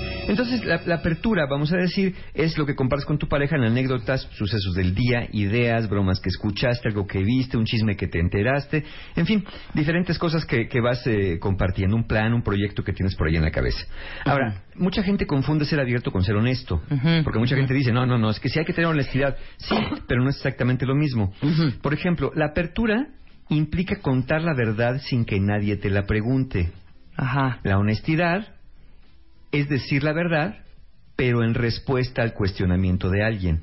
Es decir, si no me pregunta, pues yo para qué se lo voy a contar. Si me pregunta le digo. Y la apertura no, la apertura es llegar a contar de manera espontánea, sin que nadie me tenga que interrogar. Es contarle a tu pareja, por ejemplo, el encuentro que tuviste con un ex al salir del trabajo. Claro, claro. Es la apertura. Es que eso sí. A ver, sí. a ver, ¿eso es qué? Apertura, apertura. Apertura. Sí, totalmente. Sí. Lo- lo que- otro- y Yo tengo morbo. total apertura, ¿eh? Yo Sí. también. Sí. Llegas y le cuentas, oye, ¿qué crees? Salí de la chamba y me encontré a mi ex allá afuera. Estaba pidiendo limosna, ¿tú crees? Sí, que claro. mal le ha ido, ¿no? No, espérate, te veiste benévolo otra vez. Es mejor así. Oye, adivina quién me habló. ¿Quién? Fulanito de tal. ¿Cómo? Sí, güey, me habló llorando y me dijo que la verdad estaba traumado y que la estaba pasando súper mal y que pues después de tres años de haber tronado se había dado cuenta que nunca va a querer una mujer como yo. Ay, Eso sí hija. está grave. No, eso sí está grave. Sí, eso eh, no. Eso a lo mejor va a transparencia. Ahorita vamos para allá. no, porque ahí estás entonces apertura también. es Apertura es contar las cosas, implica contar la verdad sin que nadie te la pregunte de manera espontánea. ahí yo me apunto. ¿Sí? Yo también, y es muy Sí. cool, y no, no estás picando ni lastimando. Es que, cre- y es hasta por morbo. Haces chisme con tu pareja. Me encontré a fulanito. Claro. A ver. Eh, Ahora, la honestidad es que tu pareja te pregunte, oye, mi vida, ¿quién te mandó mensaje hace rato? ¿Dónde? Sí, te mandó un mensaje y contestaste cuando estábamos en la comida ¿De platicando. qué hablas? Pues de, contestaste un mensajito. Ay, pero yo creo que era... No Ay, sé, de no me acuerdo. hombre. Creo que era así. No, no, creo que era mi mamá de un rollo. No sé qué. Eso ya no es ser honesto, si sabes que era tu ex. Sí, exacto, exacto. Claro. Pero la honestidad Exacto. implicaría que si la persona hace esa pregunta, tú contestas, ah, era mi ex. Ujú. Ay, ¿qué te dijo? Ay, nada, hombre, que está alucinando, que me extraña, que no sé qué. Eso, eso es ser honesto, pero no ser abierto. Porque Claro. no se lo hubieras contado si no te lo preguntas. Sí, no es ser espontáneo. Exacto. No estás diciendo mentiras, pero si no se lo pregunta, no te lo cuentas. Claro. Por ejemplo, ser honesto es, puedes no contar algo a tu pareja porque pienses que no es de su incumbencia, que lo va a tomar mal y que o que para qué le cuentas, pero que si te pregunta, le vas a decir la verdad. ¿Sí? Pero a veces omite cierta información porque piensas que tu pareja no la va a hacer manejar bien. Pero dices, yo no le estoy ocultando nada, nada más no le digo esto por su bien. Claro, Claro. Ya sería ser deshonesto si lo que estás ocultando tiene que ver con la consecuencia que puede tener que tu pareja se entere. A ver, pero espérame un segundo. Por ejemplo, la agarrada que nos dimos tú y yo en Revista MOA, Sí, que claro. no es el éxito del video, Sí, ¿eh? no, ya Donde me dices. ¿y qué quieres? ¿Que te dé mi riñón? ¿No? claro. A ver, tú no me confesaste, ahorita les mando ese audio, Sí, sí. este, eh, porque está muy divertido, de una buena agarrada ya documentada entre Mario y yo. Tú no me confesaste, nunca me contaste que le estabas dando dinero a tu mamá. Claro, no. Entonces, no es un acto deshonesto. Pero no manches, güey, soy tu mujer, ¿cómo no me cuentas? No fui abierto. No fuiste Ahora, abierto. Ahora, eh, puede haber sido deshonesto si no te lo conté, porque yo sabía que tú no estabas de acuerdo con eso e ilusoriamente pensé que jamás te ibas a enterar. Entonces, eso es deshonesto porque yo hice algo que tú no estabas de, que yo sabía que tú no estabas de acuerdo y me lo guardé para yo evitarme la consecuencia del agarrón que nos dimos. O sea, es como igual, si, si eh, te quedaste de tomar un café con tu ex y fuiste a hablar con él para cerrar el círculo y no se lo contaste a tu pareja, eso, no- es deshonesto. Eso es deshonesto. Eso es deshonesto. Eso es deshonesto. Ay, es Diferente. que nunca me preguntó. No, eso es deshonesto. Eso es deshonesto. Honesto sería que cuando yo llegue, sí, me preguntes, oye, vida, ¿dónde estabas? Llegaste un poquito más tarde. Ay, ¿qué querés? Es que, ¿sabes qué? Fui a tomar con mi ex un café. Eso es ser honesto. Sí. No abierto. Tú me lo preguntaste, yo te respondí con la verdad.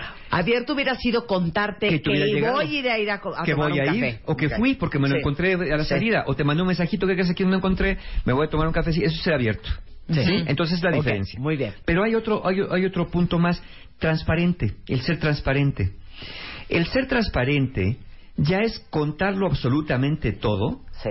Pero a veces contar ese todo uno a veces tiene borradores de ideas en la cabeza Ajá. o uno a veces tiene ciertos pensamientos o sentimientos que uno va teniendo por ahí, por ejemplo, el día que, Que tú todavía me- no están que todavía no claros están y maduros. consolidados. Sí. O el día que tú me, me- me- te pusiste conmigo porque yo le di dinero a mi mamá en Sí. esta conversación que tuvimos, en esta pelea que tuvimos, a lo mejor yo te hubiera dicho, pues sabes qué, últimamente te largas de mi casa y te pongo de patitas en la calle. Y digo, híjole, ¿para qué le dije eso? Eso es muy fuerte, ¿no? Pues que lo estaba sintiendo, sí, idiota, pero estaba sintiéndolo, pero no se lo digas así. Ah, bueno, mi mamá lo dice de una manera tan bonita. No hay que pensar en voz alta. Exactamente. No hay que pensar en voz alta. no tener filtro, es pensar en voz alta, ser transparente, es revelar cosas que ni tú mismo tienes claro, que pues sabes claro, que son borradores, Es no que tener al filtro. caso, no tener filtro. No tener Eso es ser transparente, es muy diferente. Entonces, entre ser abierto, que es decir la verdad de manera espontánea, a ser honesto, que es responder con la verdad a un cuestionamiento, a ser transparente, a escupir todas las babosadas que pasan por tu cabeza sin tener ningún filtro, hay diferencias. Claro. Sí, No estoy basta decirle cada de dos segundos quién te gusta porque seamos realistas. A todo mundo nos gusta la gente. Sí, Neta. exacto. Pero eso no implica que te vas a divorciar y vas a dejar de amar a tu pareja. Te gusta, punto. Pero Claro. no vas a estar Cada minuto puedes diciéndole. pensar Claro. que su mamá es una muerta de hambre, come cuanto hay salta para atrás. Claro. No se lo vas a ir a decir. Por Claro. supuesto que no. Obsesiva claro. controladora, ¿no? Exactamente. Tu mamá Claro. es una vieja neurótica enferma. O a veces puedes estar pensando, muchas veces, hijo, es que no doy crédito lo imbécil que es este hombre. Claro. Y no se lo vas a decir. Y no se lo vas a decir. Exacto. Sí, cuando alguien te dice, oye, mi vida, fíjate que tengo este proyecto, ¿cómo ves? Y tú sabes, lo primero que dices, ¿qué estupidez es eso? A ver, mi amor, cuéntame. ¿De qué se trata? Sí, sí. ¿No? Pero ya tienes en la cabeza, ¿qué, qué, qué estupidez estás haciendo? Eh, sí, Pero se claro. lo tienes que decir más bonito, Sí. pues para que no lastimas la relación. Claro. Porque lo que queremos hacer cuando ponemos ciertos filtros, y todos deberíamos poner filtros, es cuidar la relación que estamos teniendo con otra persona. No ser Claro. tan transparentes que podamos lastimar al otro, que lo podamos insultar, o que podamos decirle cosas, insisto, que todavía son borradores en nuestra cabeza. Nuestra cabeza está llena de borradores que no deberíamos escupir tan Claro. libremente por la vida. Claro, an- antes de irnos a corte, eh, tú dirías, no des información que no le va a servir a la otra persona para nada. Yo digo, yo no doy información que a mí mismo no me quede clara, pero yo no puedo juzgar si la otra persona es capaz de asimilar la información o no. Yo le tengo que decir a mi pareja lo que le tengo que decir y no voy a andarla cuidando como si fuera un subnormal, un niño, una niña. Ahorita nos carcajeamos Luis y yo porque yo le decía, yo a, a- a Spider-Man siempre se lo he dicho. Aguas con lo que me preguntes, porque me lo que lo que me preguntes te lo voy a contestar. Exacto, ahí está la honestidad. Aguas. Ahí está la honestidad. Claro. Pero muy malo es cuando una persona dice, es que eh, yo creo que una de las peores ofensas que puede haber hacia una pareja o una persona es decirle, no te lo conté porque sabía que no ibas a entenderlo. Sí, O sea, o le no, no te lo conté porque sabía que te ibas a enchilar. Sí. No. Ya le estás diciendo neurótico Oye, no. imbécil, ¿no? Oye, no. Déjame contártelo y ya tú sabrás qué haces con lo que te estoy contando. Pero aquí la idea es que no, no, que no nos quedemos callados por proteger al otro como si fuera una persona que no puede manejarse. Ya, regresando del corte, agárrense todos, abran su archivo de Word, su Excel, saquen papel y pluma, porque al regresar vamos a hacerles un test para ver qué nivel de apertura tienen ustedes en su relación. Regresando con Mario Guerra. Ya volvemos. Marta de Baile, temporada 11. 11. 11. W Radio. Los mejores temas con Marta de Baile. Ya regresamos. Temporada 11. Estamos de regreso en W Radio, estamos con Mario Guerra hablando. ¿Qué tan abierto conviene ser con tu pareja? Y la diferencia entre ser una persona honesta, una persona transparente y una persona absolutamente abierta. Nada más dame el resumen de, de la definición de esas tres. Abierto es contar espontáneamente cualquier cosa que haya pasado en el día, cualquier idea que tengas, cualquier pensamiento que sabes que tú tienes claro y que quieres compartir con tu pareja. Compartir. Ser honesto es decir la verdad, pero siempre esperar un cuestionamiento, que alguien te pregunte.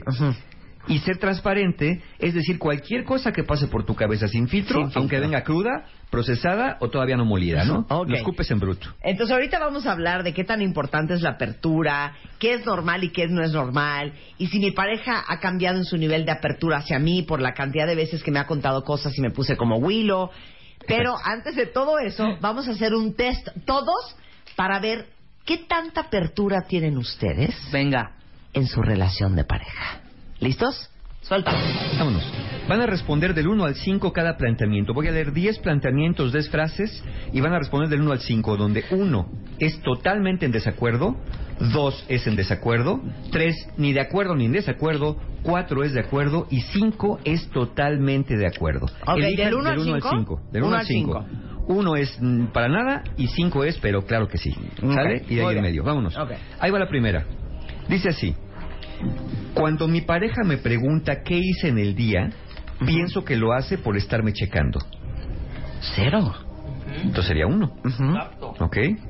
La número Sí. dos. O sea, aquí estás viendo si eres una persona con delirio de persecución. Eh, hay, pa- hay partes, hay partes. Ok, a ver. La dos. Definitivamente hay temas de los que prefiero no hablar con mi pareja porque conozco sus reacciones. No. La número tres. Contesta la dos, Rebeca. No te hagas la loca. Sí, ¿Qué vas a poner? Está pensando. No, sí. ¿Qué vas a poner? Por un 3, ¿eh? Sí. Ok. La número tres. Cuando recibo una noticia importante, sea buena o mala, a la primera persona que busco para contarle es a mi pareja. Ay, es que yo estoy entre dos personas. Yo entre dos, entre Marta y mi pareja. Yo entre, entre Rebeca y mi Eh, pareja. sí, pero, pero aquí dice mi pareja. O sea, y si no encuentro a mi pareja, le hablo a Marta. Por, por eso dice a la primera persona que busco. Ya si no es la primera que encuentro, pues ya le cuento a otra. Ok, a ver. Vámonos con la número pongamos un cuatro. tres, pongamos un tres. La número cuatro dice, me gusta compartir y contarle cosas personales a mi pareja, pero también hay pensamientos o vivencias muy mías que prefiero no contar a nadie. O sea, ¿cómo? Repito, No. me gusta compartir y contarle cosas personales a mi pareja, pero también hay pensamientos o vivencias muy mías que prefiero no contar a nadie. Ujú. Ok. Ya. La número 5. Darle demasiada información personal a una pareja es darle armas para que luego las use contra uno Es que mismo. eso sí. Es que sí, güey. Sí. Ok, sí. ahí échenle, échenle ahí, del 1 al 5. No que eso nos detenga, ¿eh? No, exactamente. Hemos cometido nuestros errores.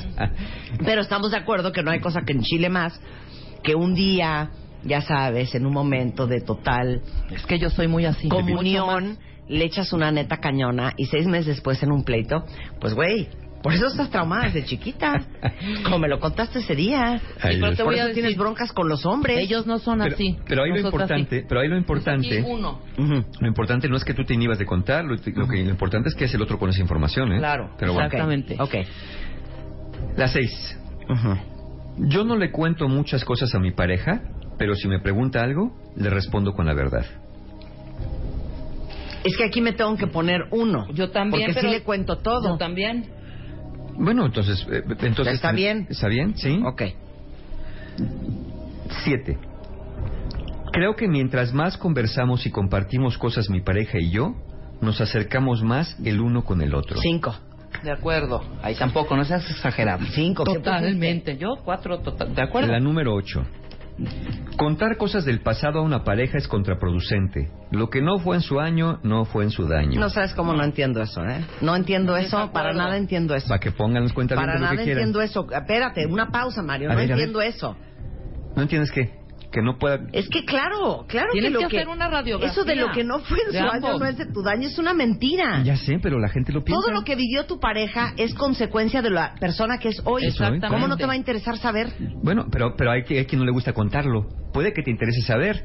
Pero hay personas que no les gusta contar eso. O sea, yo sigo sin entender esas parejas que están casadas y no saben si la esposa se agarró a, con 8 o con 24 o 0. Claro. No entiendo. Sí, o ¿Cómo no vas a conocer el historial sexual de tu pareja? Por ejemplo. Para que, pues van a ver que muchos cuentavientes van a poner ahí más seis. Ok. Ok. El número nueve.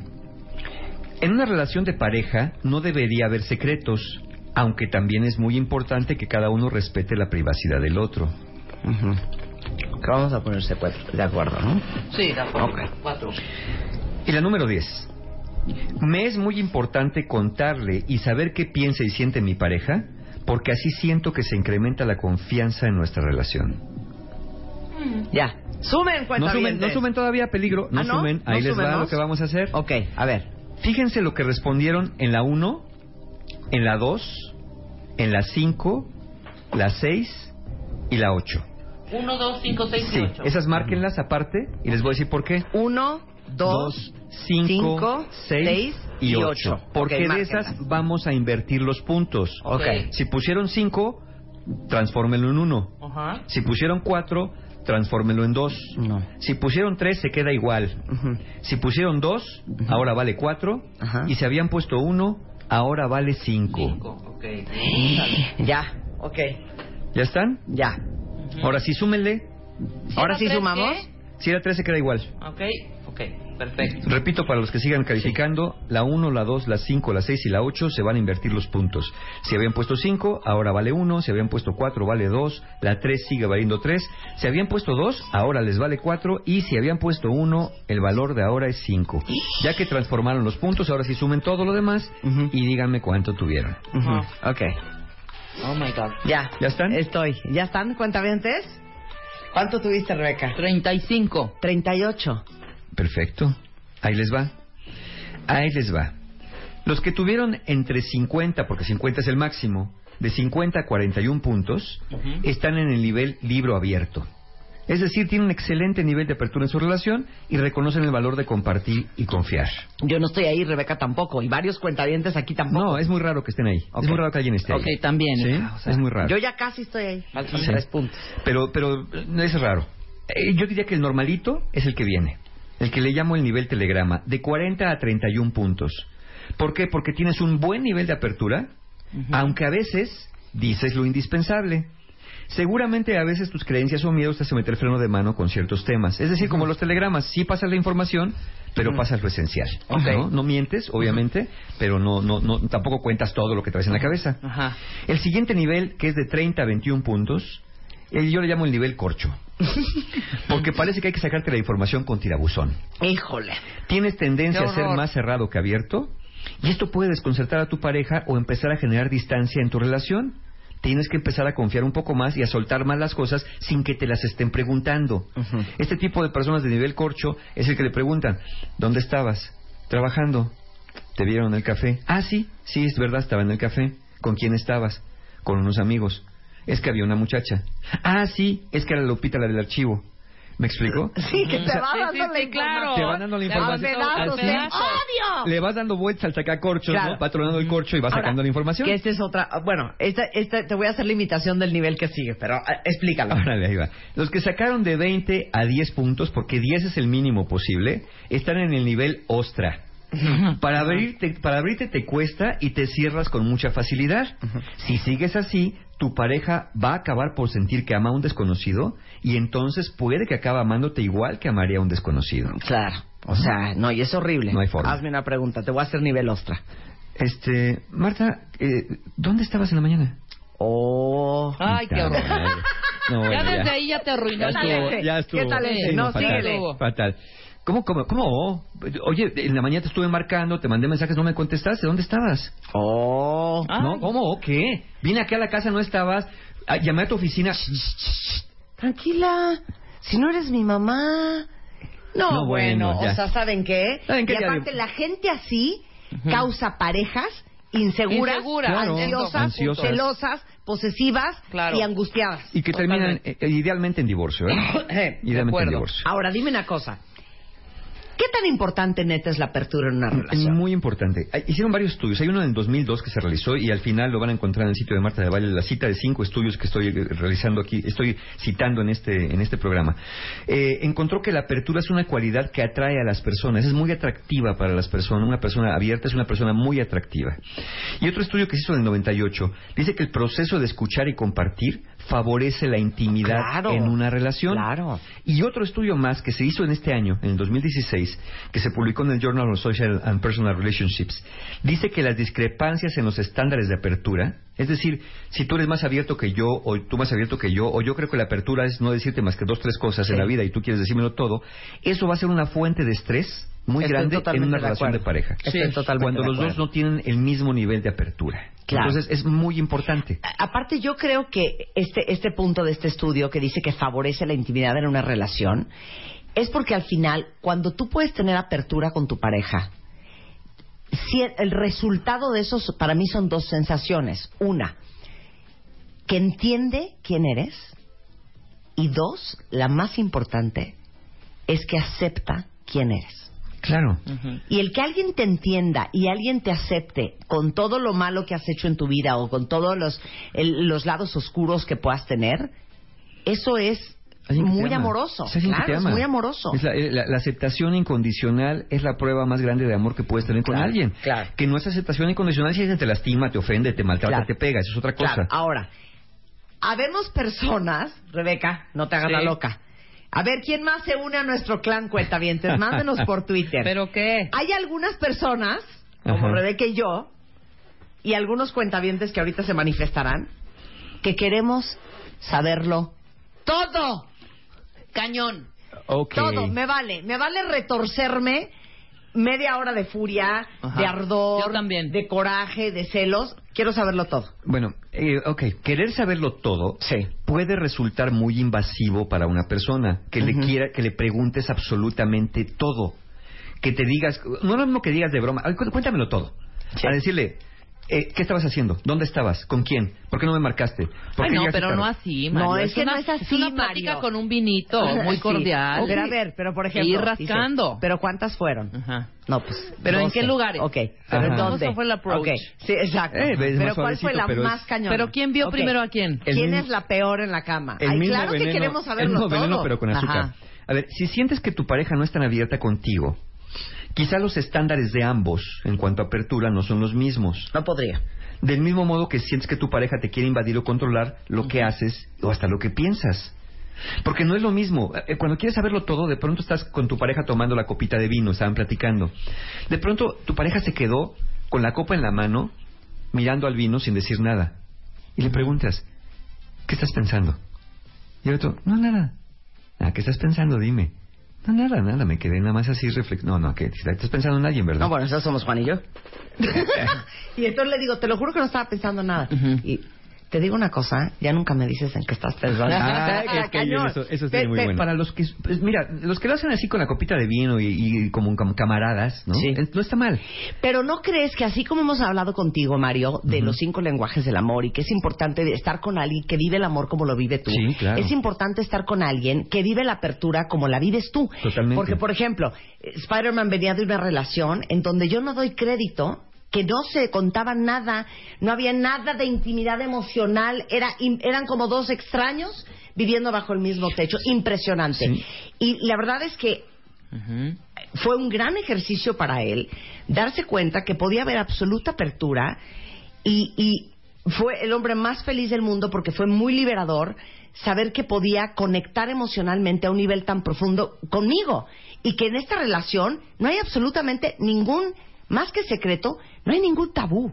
Además. no hay de nada de lo que no podamos hablar. hablar de cualquier cosa. Podrán estar de acuerdo Porque o tu pareja tiene que ser tu mejor amigo. Claro. Y el mejor amigo es emocionalmente íntimo. Sí, ahora ojo con esto, ¿eh? Aquellos que tengan apertura o quieran tener apertura con su pareja, sepan que la apertura es, como dijo Marta, poder no tener temas tabú y hablar de lo que sea, lo cual no implica que tengan que estar de acuerdo siempre en todos los temas. Claro, claro. Podemos discutir de temas políticos, temas religiosos, temas íntimos, temas sexuales, y poder no estar de acuerdo y aún así estar bien.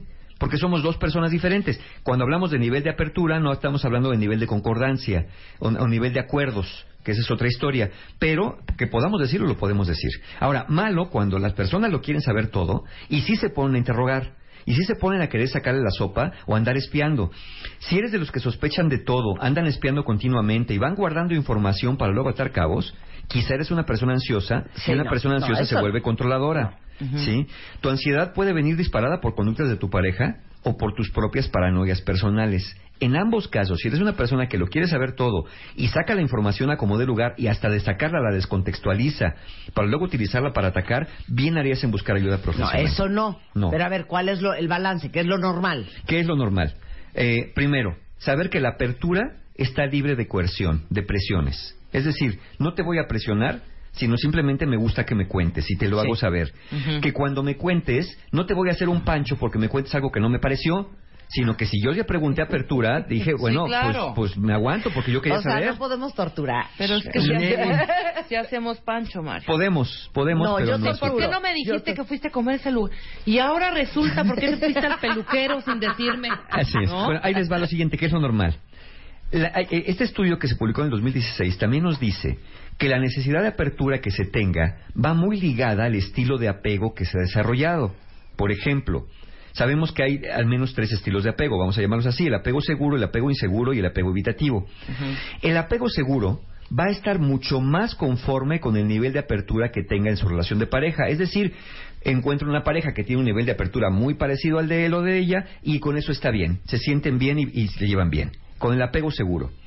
Con el apego inseguro o ansioso, la persona siempre va a querer más información y más detalles. Nunca le va a bastar toda la información que tenga. Y una persona con apego evitativo es una persona que tiende a evitar ser abierta y no va a contar o no va a compartir mucho de su mundo interior justo por ser evitativo. Claro, claro, totalmente. Ahora, eh, dice aquí una cuenta un muy buen punto. Mi pareja era bien abierta conmigo y ahora ya no. Ah, eh, es que eso es bien interesante. Porque si pensamos que lo normal y lo sano en una relación es, primero, apertura con derecho a la privacidad personal, un balance entre compartir y reservarse, y, e interdependencia, pero con independencia de cada uno, tenemos que entender que si tu pareja era más abierta y ahora ya no lo es, seguro, si tienes un apego, por ejemplo, inseguro o ansioso, vas a pensar que algo se trae entre manos. Lo cual, si bien no es imposible, también puede ser que tu necesidad de información haya aumentado. O que en el pasado, cuando tu pareja te ha contado cosas, lejos de encontrar en ti escucha y empatía, se topó con críticas, regaños o consejos no solicitados. Entonces, tú le fuiste enseñando a tu pareja que contarte cosas no era algo bueno y que resultaba Claro. contraproducente cuando te pusiste como fiera o a darle la lección. Cuando tu pareja llegó a contarte, oye, fíjate que el jefe me regañó, tuve- tuvimos un pleito ahí en la mañana, y te contesta tu pareja, pues claro, pues trabajas con esa compañía de Sí, sí, imbéciles. siempre te juzgan, te regañan, te critican, lo usan en tu contra, se enchilan, te torturan. Exacto. Entonces, si sientes que tu pareja antes te contaba y no tanto, observa si haces esto. Si andas Ujú. criticando, si andas juzgando. Y entonces trata de escuchar y validar lo que te cuente tu pareja. Y si sospechas que hay algo oculto, hazle saber tu preocupación y dale ejemplos concretos. Evita decirle, es que tú ya no me cuentas nada. Mejor dile, oye, ¿te acuerdas cómo nos contábamos antes más cosas? Por ejemplo, antes de acostarnos nos contábamos lo que había pasado en el día y ahora no sé si es que estamos cansados, pero ya nos dormimos de volada. ¿Sí? Eso es diferente. Sí, ok. Ahora, si sientes que tu pareja ahora te presiona para que le cuentes más cosas, probablemente tu pareja siente que están distanciados en su relación. Aunque tú no lo percibas, si antes no cuestionaba tanto y quizá ahora se siente inseguro, pues necesita reafirmación. Aquí lo que recomiendo es, en lugar de alejarte, en lugar de defenderte, trata de entender su necesidad y empieza a contarle más cosas cada vez hasta que tú te sientas cómodo, por supuesto, pero no te quedes reservado en, en este tipo de temas porque puedes causar un distanciamiento en la relación. Ok, entonces, a ver, dame la maniobra. La idea es, Así, primero, en, en ABC. clarifica con tu pareja. Primero dile, mira, te pregunto esto porque si no nos sale bien, quiero saber qué vamos a hacer. Estoy clarificando porque te lo pregunto. Sí, ok. Después Te pregunto esto porque me da mormo. Sí, te pregunto esto porque te quiero. Porque quiero saber. Sí, pues es más morbo que Sí. otra cosa, ¿eh? También reencuadra. también conocerlo un poco. Cuando alguien te No sé, dice, oye, me está pareja. checando, entonces ¿de reencuadra, mira, no es que te esté checando. Ah. quiero saber a qué hora sales para calcular tu llegada y no estar preocupado porque no has llegado. Así me siento tranquilo si sé que todavía no sales de la oficina. O De porque. ¿sabes qué? ¿Quieres saber uno? ¿Qué cebo, qué cebo tiene este ganado? Exactamente, exacto. Y ma- manifiesta tu disposición. Si tu pareja te lo ha pedido o hace reclamos por falta de apertura, trata de abrirte solo un poco más, contar un poquito de tu día a día, algo que tengas en mente, aunque a ti no se te haga importante, a tu pareja le va a encantar que le cuentes un poquito de lo que pasó en tu día, un poquito de lo que le pasó en el trabajo, o un poquito de lo que estás pensando y de lo que estás sintiendo. Si tu pareja te pide privacidad, respeta eso dentro de los límites razonables. Ok. Al final, todos tenemos pequeños secretos que nos querremos llevar algún día a la tumba. Ok. ¿Ya? Muy bien. Ahí estamos. Qué mala onda, Mario. Pues ahí estamos. increíble. Qué mala onda. Ahí estamos, ahí Ay, estamos. les digo una cosa, curso. es Tenemos cursos. desesperante, nomás quiero decir, Sí. estar con una pareja que no tiene el mismo nivel de apertura. Sí, eso es muy y frustrante. es delicioso estar con una pareja que sabes que puedes hablar todo Ay, sí, sin que te juzguen, rico. sin que te critiquen y sentir esa esa comunión espiritual y esa conexión emocional que te aceptas y te amas y celebras la persona tal y como es, con todo lo que hizo, con todo lo que no hizo. Absolutamente cierto. Y para los que tengan duda o mis colegas quieren saber más, ahí vienen en el, en el sitio de Marta de Baile todas las referencias a los estudios que estamos citando en este, en este programa. Ok, ahora, Ahora sí. ¿qué cursos hay? ¿Qué tenemos? Quedan dos lugares para el sábado 13 de agosto para el taller ¿Dos? de autoestima. Nos quedan dos ya nada más. O sea, una para el de pareja. autoestima, una pareja, por ejemplo. Este, entonces, de este ya nada más hay dos lugares para que mejoren su autoestima. Para personas solteras que quieren mejorar su estilo de relación y tener pareja que les dure un poquito más, tenemos Conciencia para Amar. Ese es el domingo de 21 de agosto para hombres y mujeres solteros. Estamos estrenando taller ya, el taller del perdón. Es el sábado 10 de septiembre. Es un taller para perdonar a otros, para buscar perdonarte a ti. Es un taller que me han pedido mucho y que estamos estrenando este año, sábado 10 de septiembre, el taller del perdón. Y para las parejas que quieran mejorar su relación y no andar con estos misterios y críticas, tenemos la ciencia de la tercer pareja, que es el domingo 11 de septiembre. Toda la información, formas de pago en la página de mis amigos encuentrohumano.com. Te queremos, Mario, te queremos. Muchas gracias también. Oigan, este, nosotros estamos de regreso mañana en punto de las 10 de la mañana, pero de veras, el podcast, ya saben que todos los podcasts de los programas los pueden bajar a partir de la una de la tarde en martadebaile.com o en wradio.com.mx. Y si necesitan compartir este podcast con su pareja, que es una ostra o que es un corcho, Es una buena señal de apertura. es una muy buena señal de amor, ¿qué apertura. crees que viene el radio en la mañana? Te voy a traer el podcast y mira, ahí está el nivel de apertura. Para que cooperes, hijo, porque es muy cansado estar sacando la información a tirabuzón. Sí, totalmente. Eh, viene Fernanda Tapia con todo el equipo de Triple W. No se vayan mucho más esta tarde en W Radio. Nosotros mañana de regreso en punto de las 10. ¡Adiós! Es la verdad. Yo no